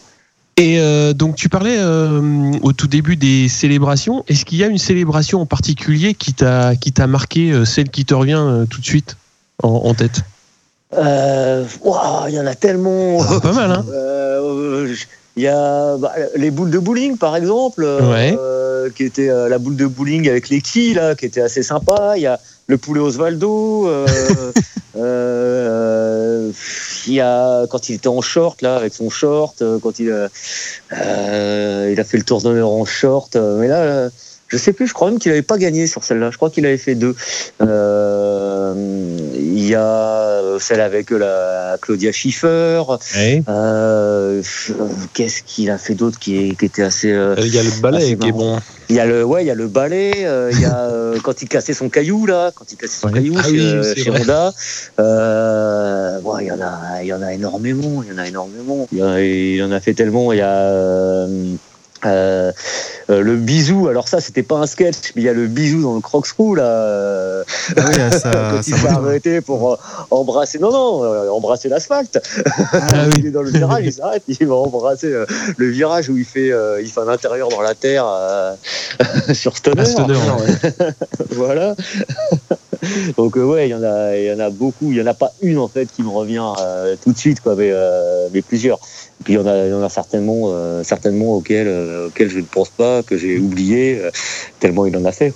Et, d'ailleurs, tu penses que, vu qu'il a fait un, certain temps qu'il qu'il a toujours pas de, victoire, tu penses qu'il en a une qui est préparée depuis un bout de temps là et qui va nous la sortir dès, qu'il va gagner cette année en 2019 Alors, Ou tu penses que c'est une période de, de sa vie qui est un peu. Je pense que avec avec le fan club, ils ont un peu, euh, j'avais lu ça, alors je sais plus où est-ce que j'ai lu ça, mais qu'ils ont un petit peu mis ça de côté euh, les euh, les sketchs. Après que j'imagine que sur un titre, oui, il y aurait quelque chose, mais euh, sur euh, sur une victoire, euh, peut-être. Ouais, parce que Euh, Seine, euh, il n'y a pas eu de cérémonie euh, théâtrale. non, non, non. Je 2010. crois qu'ils ont, ouais, je crois qu'ils ont un petit peu, un petit peu arrêté, euh, arrêté tout ça. Alors, en même temps, à l'époque, ils étaient presque sûrs de la faire, leur cérémonie. Hein. C'est ça. là, là, Il y a eu un chouette clin d'œil à Maradona euh, quand il Ah a oui. gagné en Argentine. Ah quoi. oui. Ouais, Ouais, ouais, ouais, Ça, ouais, c'était ouais, cool. ouais. hein. Ouais, ouais, avec, euh, avec son t-shirt. euh, son C'est moins lourd à monter. Hein. Il a fait, euh, euh, je crois que c'est à Misano, je crois, sur le podium où il boit dans, dans sa botte comme avait fait Miller. Oui, aussi, oui. Voilà, il, voilà, il y a toujours des, des petits trucs, tu vois, mais euh, des. Oui, mais c'est pas, le carnaval de. Nice, quoi. Non. Non, non. Parce que des fois, quand tu vois la logistique qu'il fallait, un peu comme quand ils ont changé le- la déco de la, de la Brelle, là. et en fait, ça porte un peu la patte aussi, parce que euh, c'était. Le nom m'échappe à chaque fois, euh, celui qui a changé son carénage. Euh, derrière un rat. C'est Bagnaia. dans, la, dans le team VR46, hein, si je ne Oui, dis pas ça. Donc ça ça m'a fait très légèrement penser, enfin pas, pas très légèrement, mais euh, ça me faisait dire que c'est un peu toujours les maîtres du, du show, quoi. Parce que les mecs, Ouais. ils changent de carénage, ou ils mettent des stickers. Marquez, il a fait force cette année. hein. Ouais, Marquez, il, Marquez ah aussi. oui, il s'est pété euh, l'épaule, ouais, c'était super impressionnant. Ouais.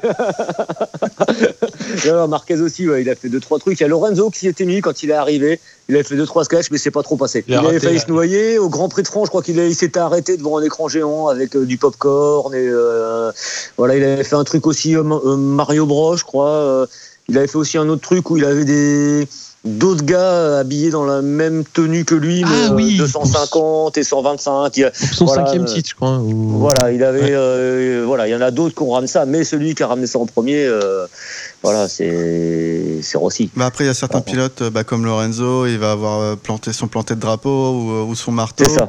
Zarco, Ouais. lui, ça va être son salto, mais c'est vrai que c'est pas des, Ouais. c'est des célébrations qui sont identiques pour chaque victoire, on va dire. Ouais. Ouais.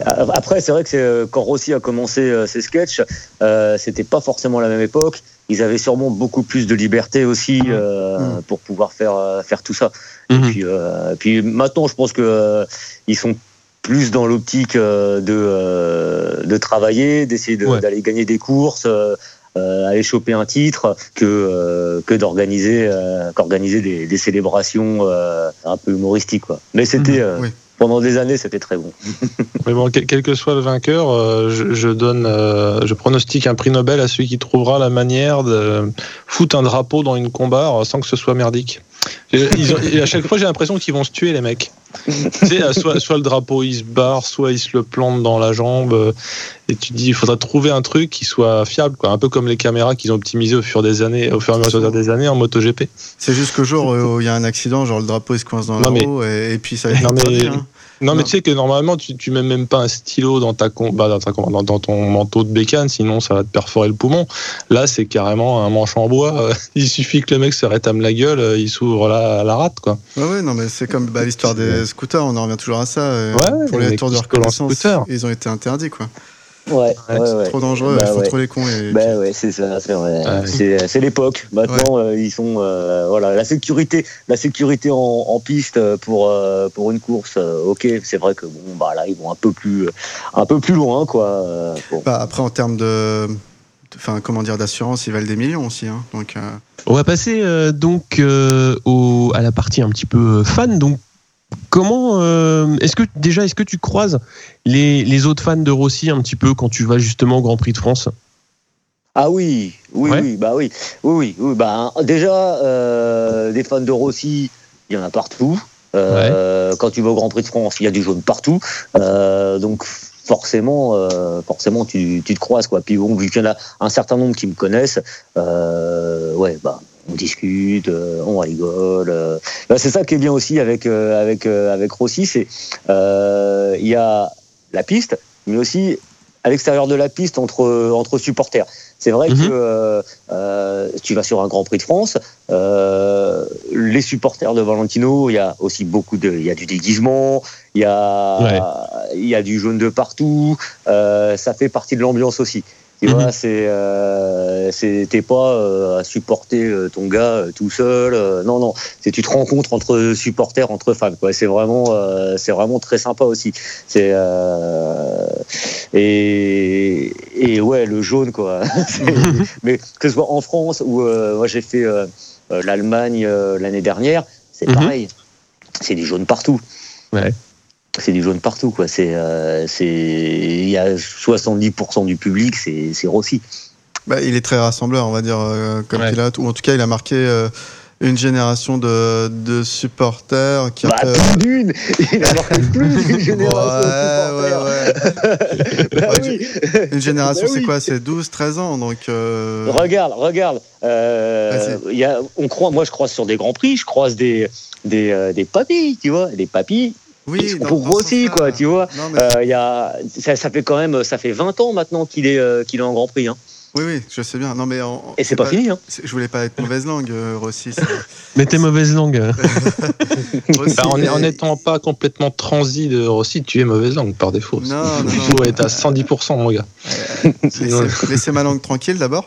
Et- Vas-y, vas-y. Non, mais c'est vrai que c'est un pilote qui est intergénérationnel en termes de popularité. Mais ce que je voulais dire, c'était que euh, il, il a particulièrement marqué, je pense, des spectateurs euh, jeunes, notamment quand, quand il a commencé à courir, euh, qui, ont, Ouais. qui ont découvert le MotoGP avec lui, en fait. Je pense. Après, eux-mêmes l'ont Mhm. transmis forcément euh, à leurs enfants aujourd'hui ou, ou ce genre de choses. Mais c'est plutôt cette génération-là qui a été marquée. Et aujourd'hui, notamment, on peut le voir sur des réseaux sociaux. Tous, tous les nouveaux qui sont fans de MotoGP, c'est Marquez, euh, l'égérie. Enfin, le. le- Non, non, je suis pas d'accord avec toi.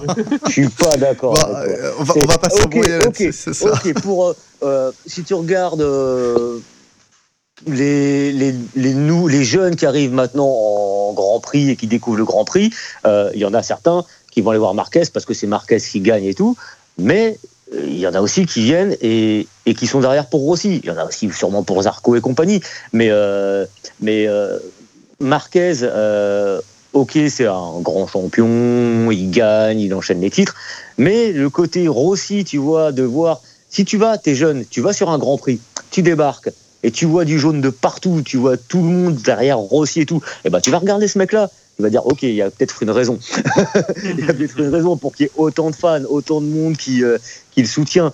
Euh, Ah. Et je pense que non, dans les nouveaux qui arrivent, il y en a sûrement qui vont euh, supporter Valentino Rossi, quoi, parce que voilà, parce que c'est c'est c'est la légende. Et quand tu le vois en course, ok, Marquez il est impressionnant, mais Rossi. Vas-y, pour son âge, euh, waouh, quand même quoi. Euh, Il, euh, il enfile pas des perles non plus. Hein. Non, non, il a quand sûr. même fait euh, ces Non. dernières années. Ces dernières années, il a quand même fait euh, plusieurs fois euh, d'affilée champions deuxième, du hein. monde. Ouais. voilà, c'est euh, c'est pas rien. Donc euh, non, je pense qu'il a toujours la capacité de récupérer des, des nouveaux fans, hein, euh, sans problème. En même temps, bon, je suis pas objectif. Hein. Non, non, mais ouais, de toute façon, on n'a pas dit qu'il est, qu'il a plus de fans hein, ou qu'il a plus de nouveaux fans. Je te rassure, Pierre non plus n'est pas objectif. Ah ouais, mais sauf que moi, je suis ni, ni pour Marquez ni pour Rossi, donc à la limite, c'est pas Mais très oui. grave. Mais je remarque, euh, euh, je respecte le talent des, des deux pilotes et je suis de toute façon pour qu'il y ait de la, la plus haute concurrence possible euh, dans ce sport. Après, euh, et je suis pour ce que les fans s'entendent le mieux possible entre eux.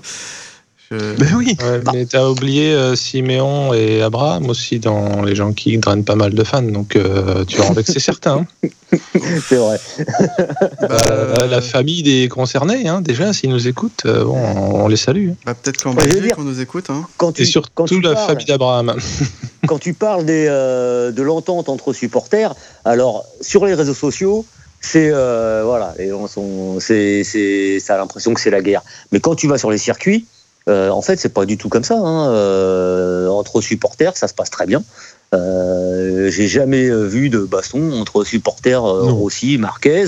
Euh, au contraire, hein, alors ça chambre, hein, Bah normal. Mais euh, mais c'est toujours bonne ambiance. Hein. Mais Mais ça reste bon enfant, euh, j'ai l'impression. Ouais, ouais, mais j'ai l'impression que la mauvaise foi assumée et un peu rigolarde et, et- et fait partie du monde de la moto, euh, Bah oui, globalement. bah oui. Quand t'es motard, quand t'en as un qui se fout de la BM de l'autre, bah c'est Team en fait, c'est les cylindres à trous, les triomphes, euh, ta brelle elle, elle avance pas, euh, mais ça c'est pour déconner. Enfin, il y a pas de fond, tu vois, il y a pas de- rarement de méchanceté, bah, sauf peut-être pour les Harley. Pardon, excusez-moi. Arrête. Non non, je, je plaisante. Alors, on parlait euh, justement de Marquez en tant qu'adversaire de, de Rossi. Est-ce qu'il y a certains adversaires justement euh, que tu as plutôt apprécié euh, de mettre en scène avec, euh, avec Rossi justement? Euh, ouais. euh, bah, vu que j'ai commencé mes dessins GP assez tard, euh, les adversaires c'était Lorenzo, Ouais, Stoner, ouais.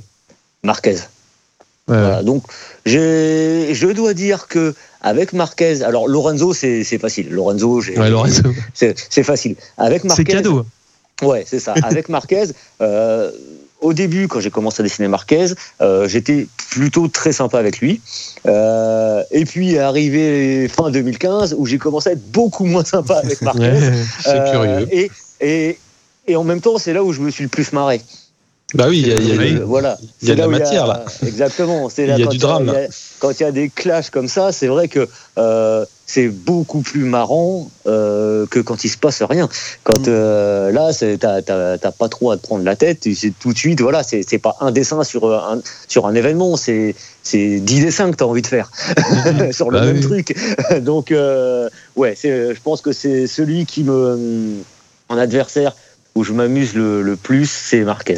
Euh, oui, bah, dans tes BD, est-ce que pour toi, Rossi a toujours raison euh, euh, dans, Par exemple, s'il a fait un mauvais choix de pneus, ou je me souviens d'une course, je crois que c'était. euh, je me trompe il, peut-être à il s'est pas arrêté à temps. il s'est euh, pas arrêté alors que son box lui demandait de rentrer au stand, changer ses il pneus, a c'était un flag to il a flag. pris un demi-tour dans la face. ouais. Euh, dans ces cas-là, est-ce que tu arrives quand même à, à faire un, un dessin, on va dire, critique?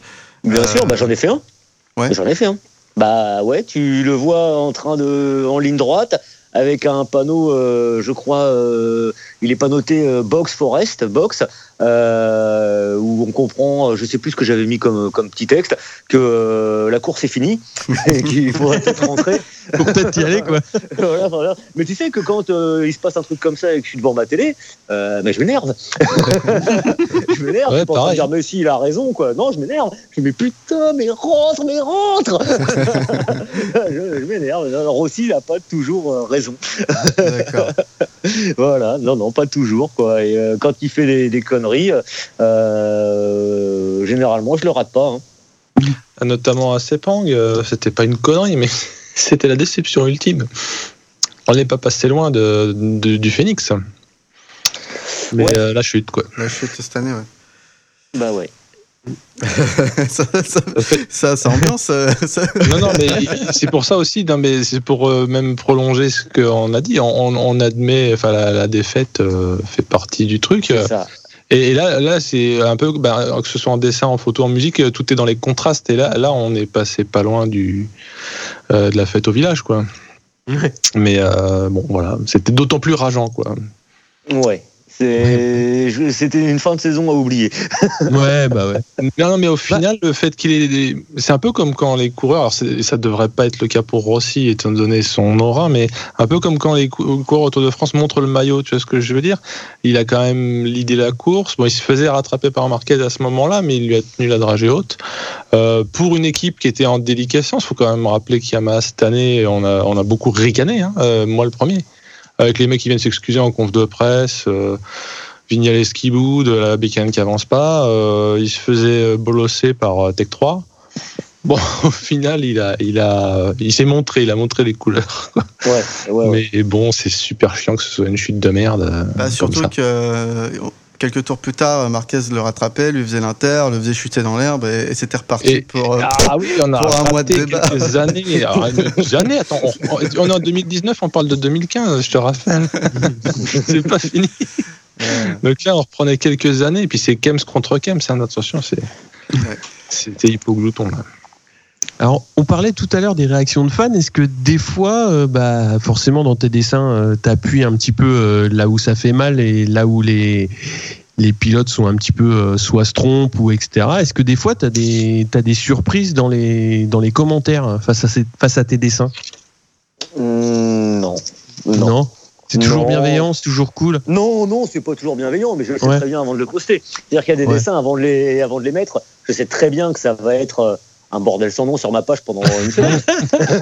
Ah, ça va fait, jaser. Il faut fermer la page pendant ce temps. C'est comme à la bourse quand ils neutralisent une action qui se pète la gueule.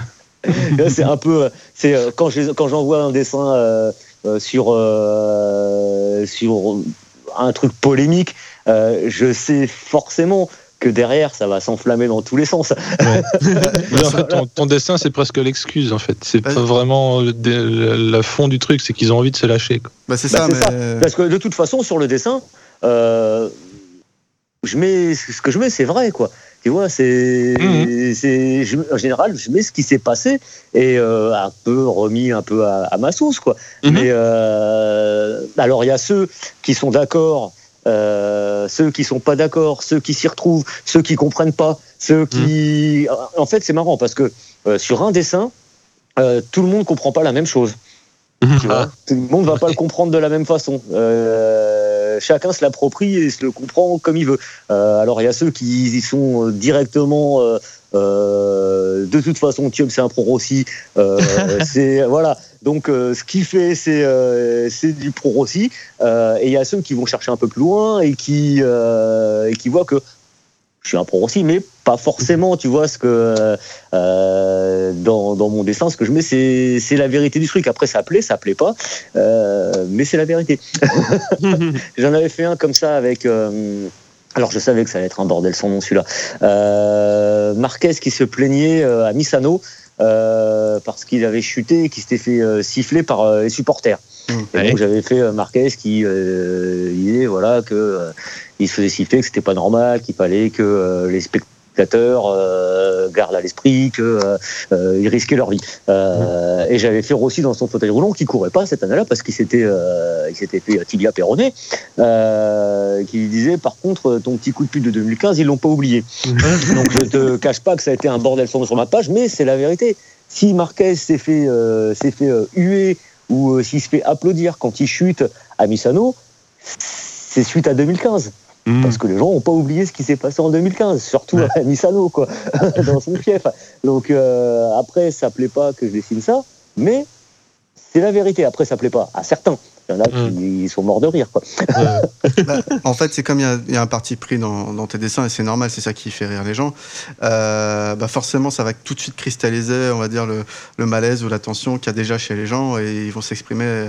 Ils vont s'exprimer. Après, je, je sais pas, il y a que toi qui peux le dire, mais est-ce qu'il y a vraiment des gens qui t'ont envoyé des messages personnels, euh, on va dire haineux ou, ou euh, Ouais, il y en a quelques-uns. Il y en a quelques-uns. J'ai. J'ai ouais ça des menaces ça, ça, ça a pu arriver quoi des euh, ouais des même sur ma page hein, même pas même pas en message privé hein euh, j'en ai euh, qui se lâchent hein, vraiment hein. donc euh, mais euh, ouais c'est- pas un problème si le mec prend le temps de me lâcher un message ça veut dire que mon dessin il a eu un effet Ouais, bien sûr. Les gars, est-ce que vous avez en tête un, un dessin euh, particulier de Thuum euh, dont vous voudriez parler rapidement? Parce que moi j'en ai un, donc. euh, Ouais, eh ben, ne me dis pas lequel, mais ça se trouve, je sais lequel. Ah, Moi j'en ai Bah, un aussi. euh. Moi, celui que j'ai en tête, c'est celui où tu as plusieurs pilotes qui sont au bord de la plage. Et tu reconnais euh, Marquez, Rossi, et je crois que c'est Lorenzo qui dit de toute façon, moi j'y vais pas. Ouais, il y a de l'eau, moi j'y vais pas. Ouais, il y a de l'eau, j'y vais pas, voilà. Moi, j'ai trouvé qu'il était assez, assez intéressant quand on, quand on voit, quand on connaît un peu Lorenzo et, et bah surtout que oui, voilà, sous l'eau, euh, enfin quand il pleut, il aime pas trop quoi. Euh, T'as Marquez qui est en train de gonfler euh, sa merguez gonflable. Ouais, voilà, c'est ça aussi. ouais. Je crois qu'il y a Vignales aussi qui est en train de Oui. bronzer. euh, ils l'ont euh, ils l'ont recouvert de sable, je crois bien. Moi j'ai bien aimé, euh, c'est un cette année. Euh, tu vois euh, Pedrosa euh, qui tend le, la lessive à Lorenzo et euh, Lorenzo rejoint le HRC du coup et, et Pedrosa qui lui tend la lessive en disant et surtout n'oublie pas pour laisser pas Marquez d'utiliser l'assouplissant. Ouais. Sous-entendu, de toute façon vous êtes là que pour, que pour ça parce que Marquez est trop fort quoi. Et Bah, c'est- voilà, toi t'as compris ça comme ça. Moi je l'avais fait dans, dans l'idée que euh, Marquez chez OHRC c'est le patron. Mhm. Voilà, c'est le patron, c'est le boss. Qu'il soit euh, moins fort que Lorenzo, euh, pour moi ou plus fort, ça, ça change rien. De toute façon, Marquez OHRC c'est le patron. Pedrosa c'était un voilà, il était à côté, euh, c'était le, le gentil petit coéquipier et, et c'est cette place-là que Lorenzo va récupérer. Alors ça va être un peu plus compliqué que ça parce que je pense que Lorenzo euh, il va pas se laisser faire, Euh, mais euh, mais la place qu'il récupère c'est cette place-là quoi à, la base. Moi, je, garde surtout en mémoire la, hum, couverture du GP Addict euh, bah, 2012-2014 euh, avec Rossi qui se fait traîner. je, je, je l'ai raffiché là, ce qui me fait rire, c'est surtout les yeux exorbités, plein de sang. Euh, et Rossi qui, ouais, qui s'accroche. quoi. Mais en fait, c'est euh, aujourd'hui, c'est encore ça. Hein. Bah ouais c'est. Rossi, bah, il fait du. ça a, été du- ça, ça a été ça la saison euh, quand j'ai fait ce dessin-là qui est en couverture, c'est euh, le, le titre- 2014, non? Le titre, euh, ouais, le titre de, de Marquez euh, et qui décroche au Japon. Et donc il court avec un katana là pour euh, vers Espeseta qui a le Ouais, la coupe, ça, et Rossi qui est accroché derrière. Oui, c'est ça, Rossi, exactement. Voilà, Rossi termine deuxième au championnat et voilà, saison suivante, c'est pas du tout ce qui s'est passé en 2015. Marquez, c'est, euh, Marquez, il a été euh, plus souvent par terre qu'en train de rouler. J'ai fait un dessin comme ça où tu as des petits tas de graviers avec les drapeaux de chaque pays. Et, euh, et, Marquez, il termine troisième au championnat. Euh, et le, la- cette saison-là, c'était la saison euh, Et là, c'est Rossi, vrai. Lorenzo. Ouais, oui, n'a pas on du tout souvient. été la ouais. saison de Marquez. Non, non, mais Marquez, la- il a fait une saison catastrophique. 2016 et 2017, c'est là où il fait. Voilà, euh, 2016, deux fois deux, hein. 2017, ouais, c'est ça, c'est ça. Ouais. Bah, il, bah, il, fait aussi deux, il, fait, il fait deux en 2015. Il fait deux en 2015. euh, Rossi, il fait. Ah oui, il- oui, oui, oui, non, mais pas derrière euh, Marquez. Pardon. Non, non, non. Euh, Je parlais de faire, de, de se faire, euh, de s'accrocher au basket de, de saleté de Marquez. Bah oui, bah, c'est un peu ça. Bah, il, est, Mm. il est pas facile, hein, le petit. Hein. Non, non, non. Depuis qu'il a compris qu'il était bon, on est foutu. C'est ça. Après, je pense que le pire euh, ennemi de Marquez, c'est Marquez. Voilà, Marquez lui-même. Il peut. Euh, possible, ouais. parce qu'il pousse, euh, il pousse, euh, il pousse tellement que euh, jusque là, il a quand même une bonne étoile au-dessus de sa tête, euh, mais il faudrait pas que ça tourne, quoi, parce que euh, vu les risques qu'il prend, c'est quand même un des pilotes qui chute le plus. Et euh, Ouais. jusqu'à maintenant, il s'en tire, il s'en tire plutôt bien. C'est vrai que cette saison, j'ai pas trouvé qu'il avait euh, véritablement d'adversaire. Donc, euh, à voir, euh, à voir, euh, à voir en 2019 euh, comment tourne la Yamaha. Euh, voir aussi euh, les Ducati parce que là jusqu'à présent euh, Ah. sur les tests de pré-saison les Ducati euh, ça marche plutôt pas mal et puis euh, voir aussi euh, ce que va faire à Marquez avec un Lorenzo dans son box hein. Parce euh, qu'on finit par pas savoir si la, la Honda est géniale ou juste bien et que c'est Marquez qui fait toute la différence. c'est le numéro euh, 46 hein, pas le numéro 93 Non, non, mais, mais le 46, tu sais, il, il s'élève aussi euh, à cause de la concurrence. Euh, C'est Ouais. encore une fois, c'est- c'était euh, Sampras, Agassi, euh, Federer, euh, Nadal. Euh, C'est euh, il, f- il faut qu'il y ait un antagoniste. C'est là qu'on voit, c'est là où qu'on voit Rossi. Euh, ça fait quand même 20 ans qu'il est là. Il a eu quand même beaucoup d'adversaires. Et là, je pense qu'avec Marquez, avec des Lorenzo, avec des Stoner, il, c'est les adversaires les plus forts qu'il a eu à, à affronter. Et il est toujours là. Tu vois? Il est toujours là. Il a terminé sur les dernières saisons là euh, régulièrement. Il a terminé devant, euh, ben, il a terminé devant Stoner, il a terminé devant Lorenzo, il a terminé devant Marquez. Ça arrive aussi. Euh, donc voilà, il, Puis, euh, il, il- il a aussi devancé son coéquipier euh, Vignales. euh, exactement, bon. exactement. Donc euh, Ah, c'est là Rossi, merde. Rossi, 40 ans, il a toujours sa place en GP.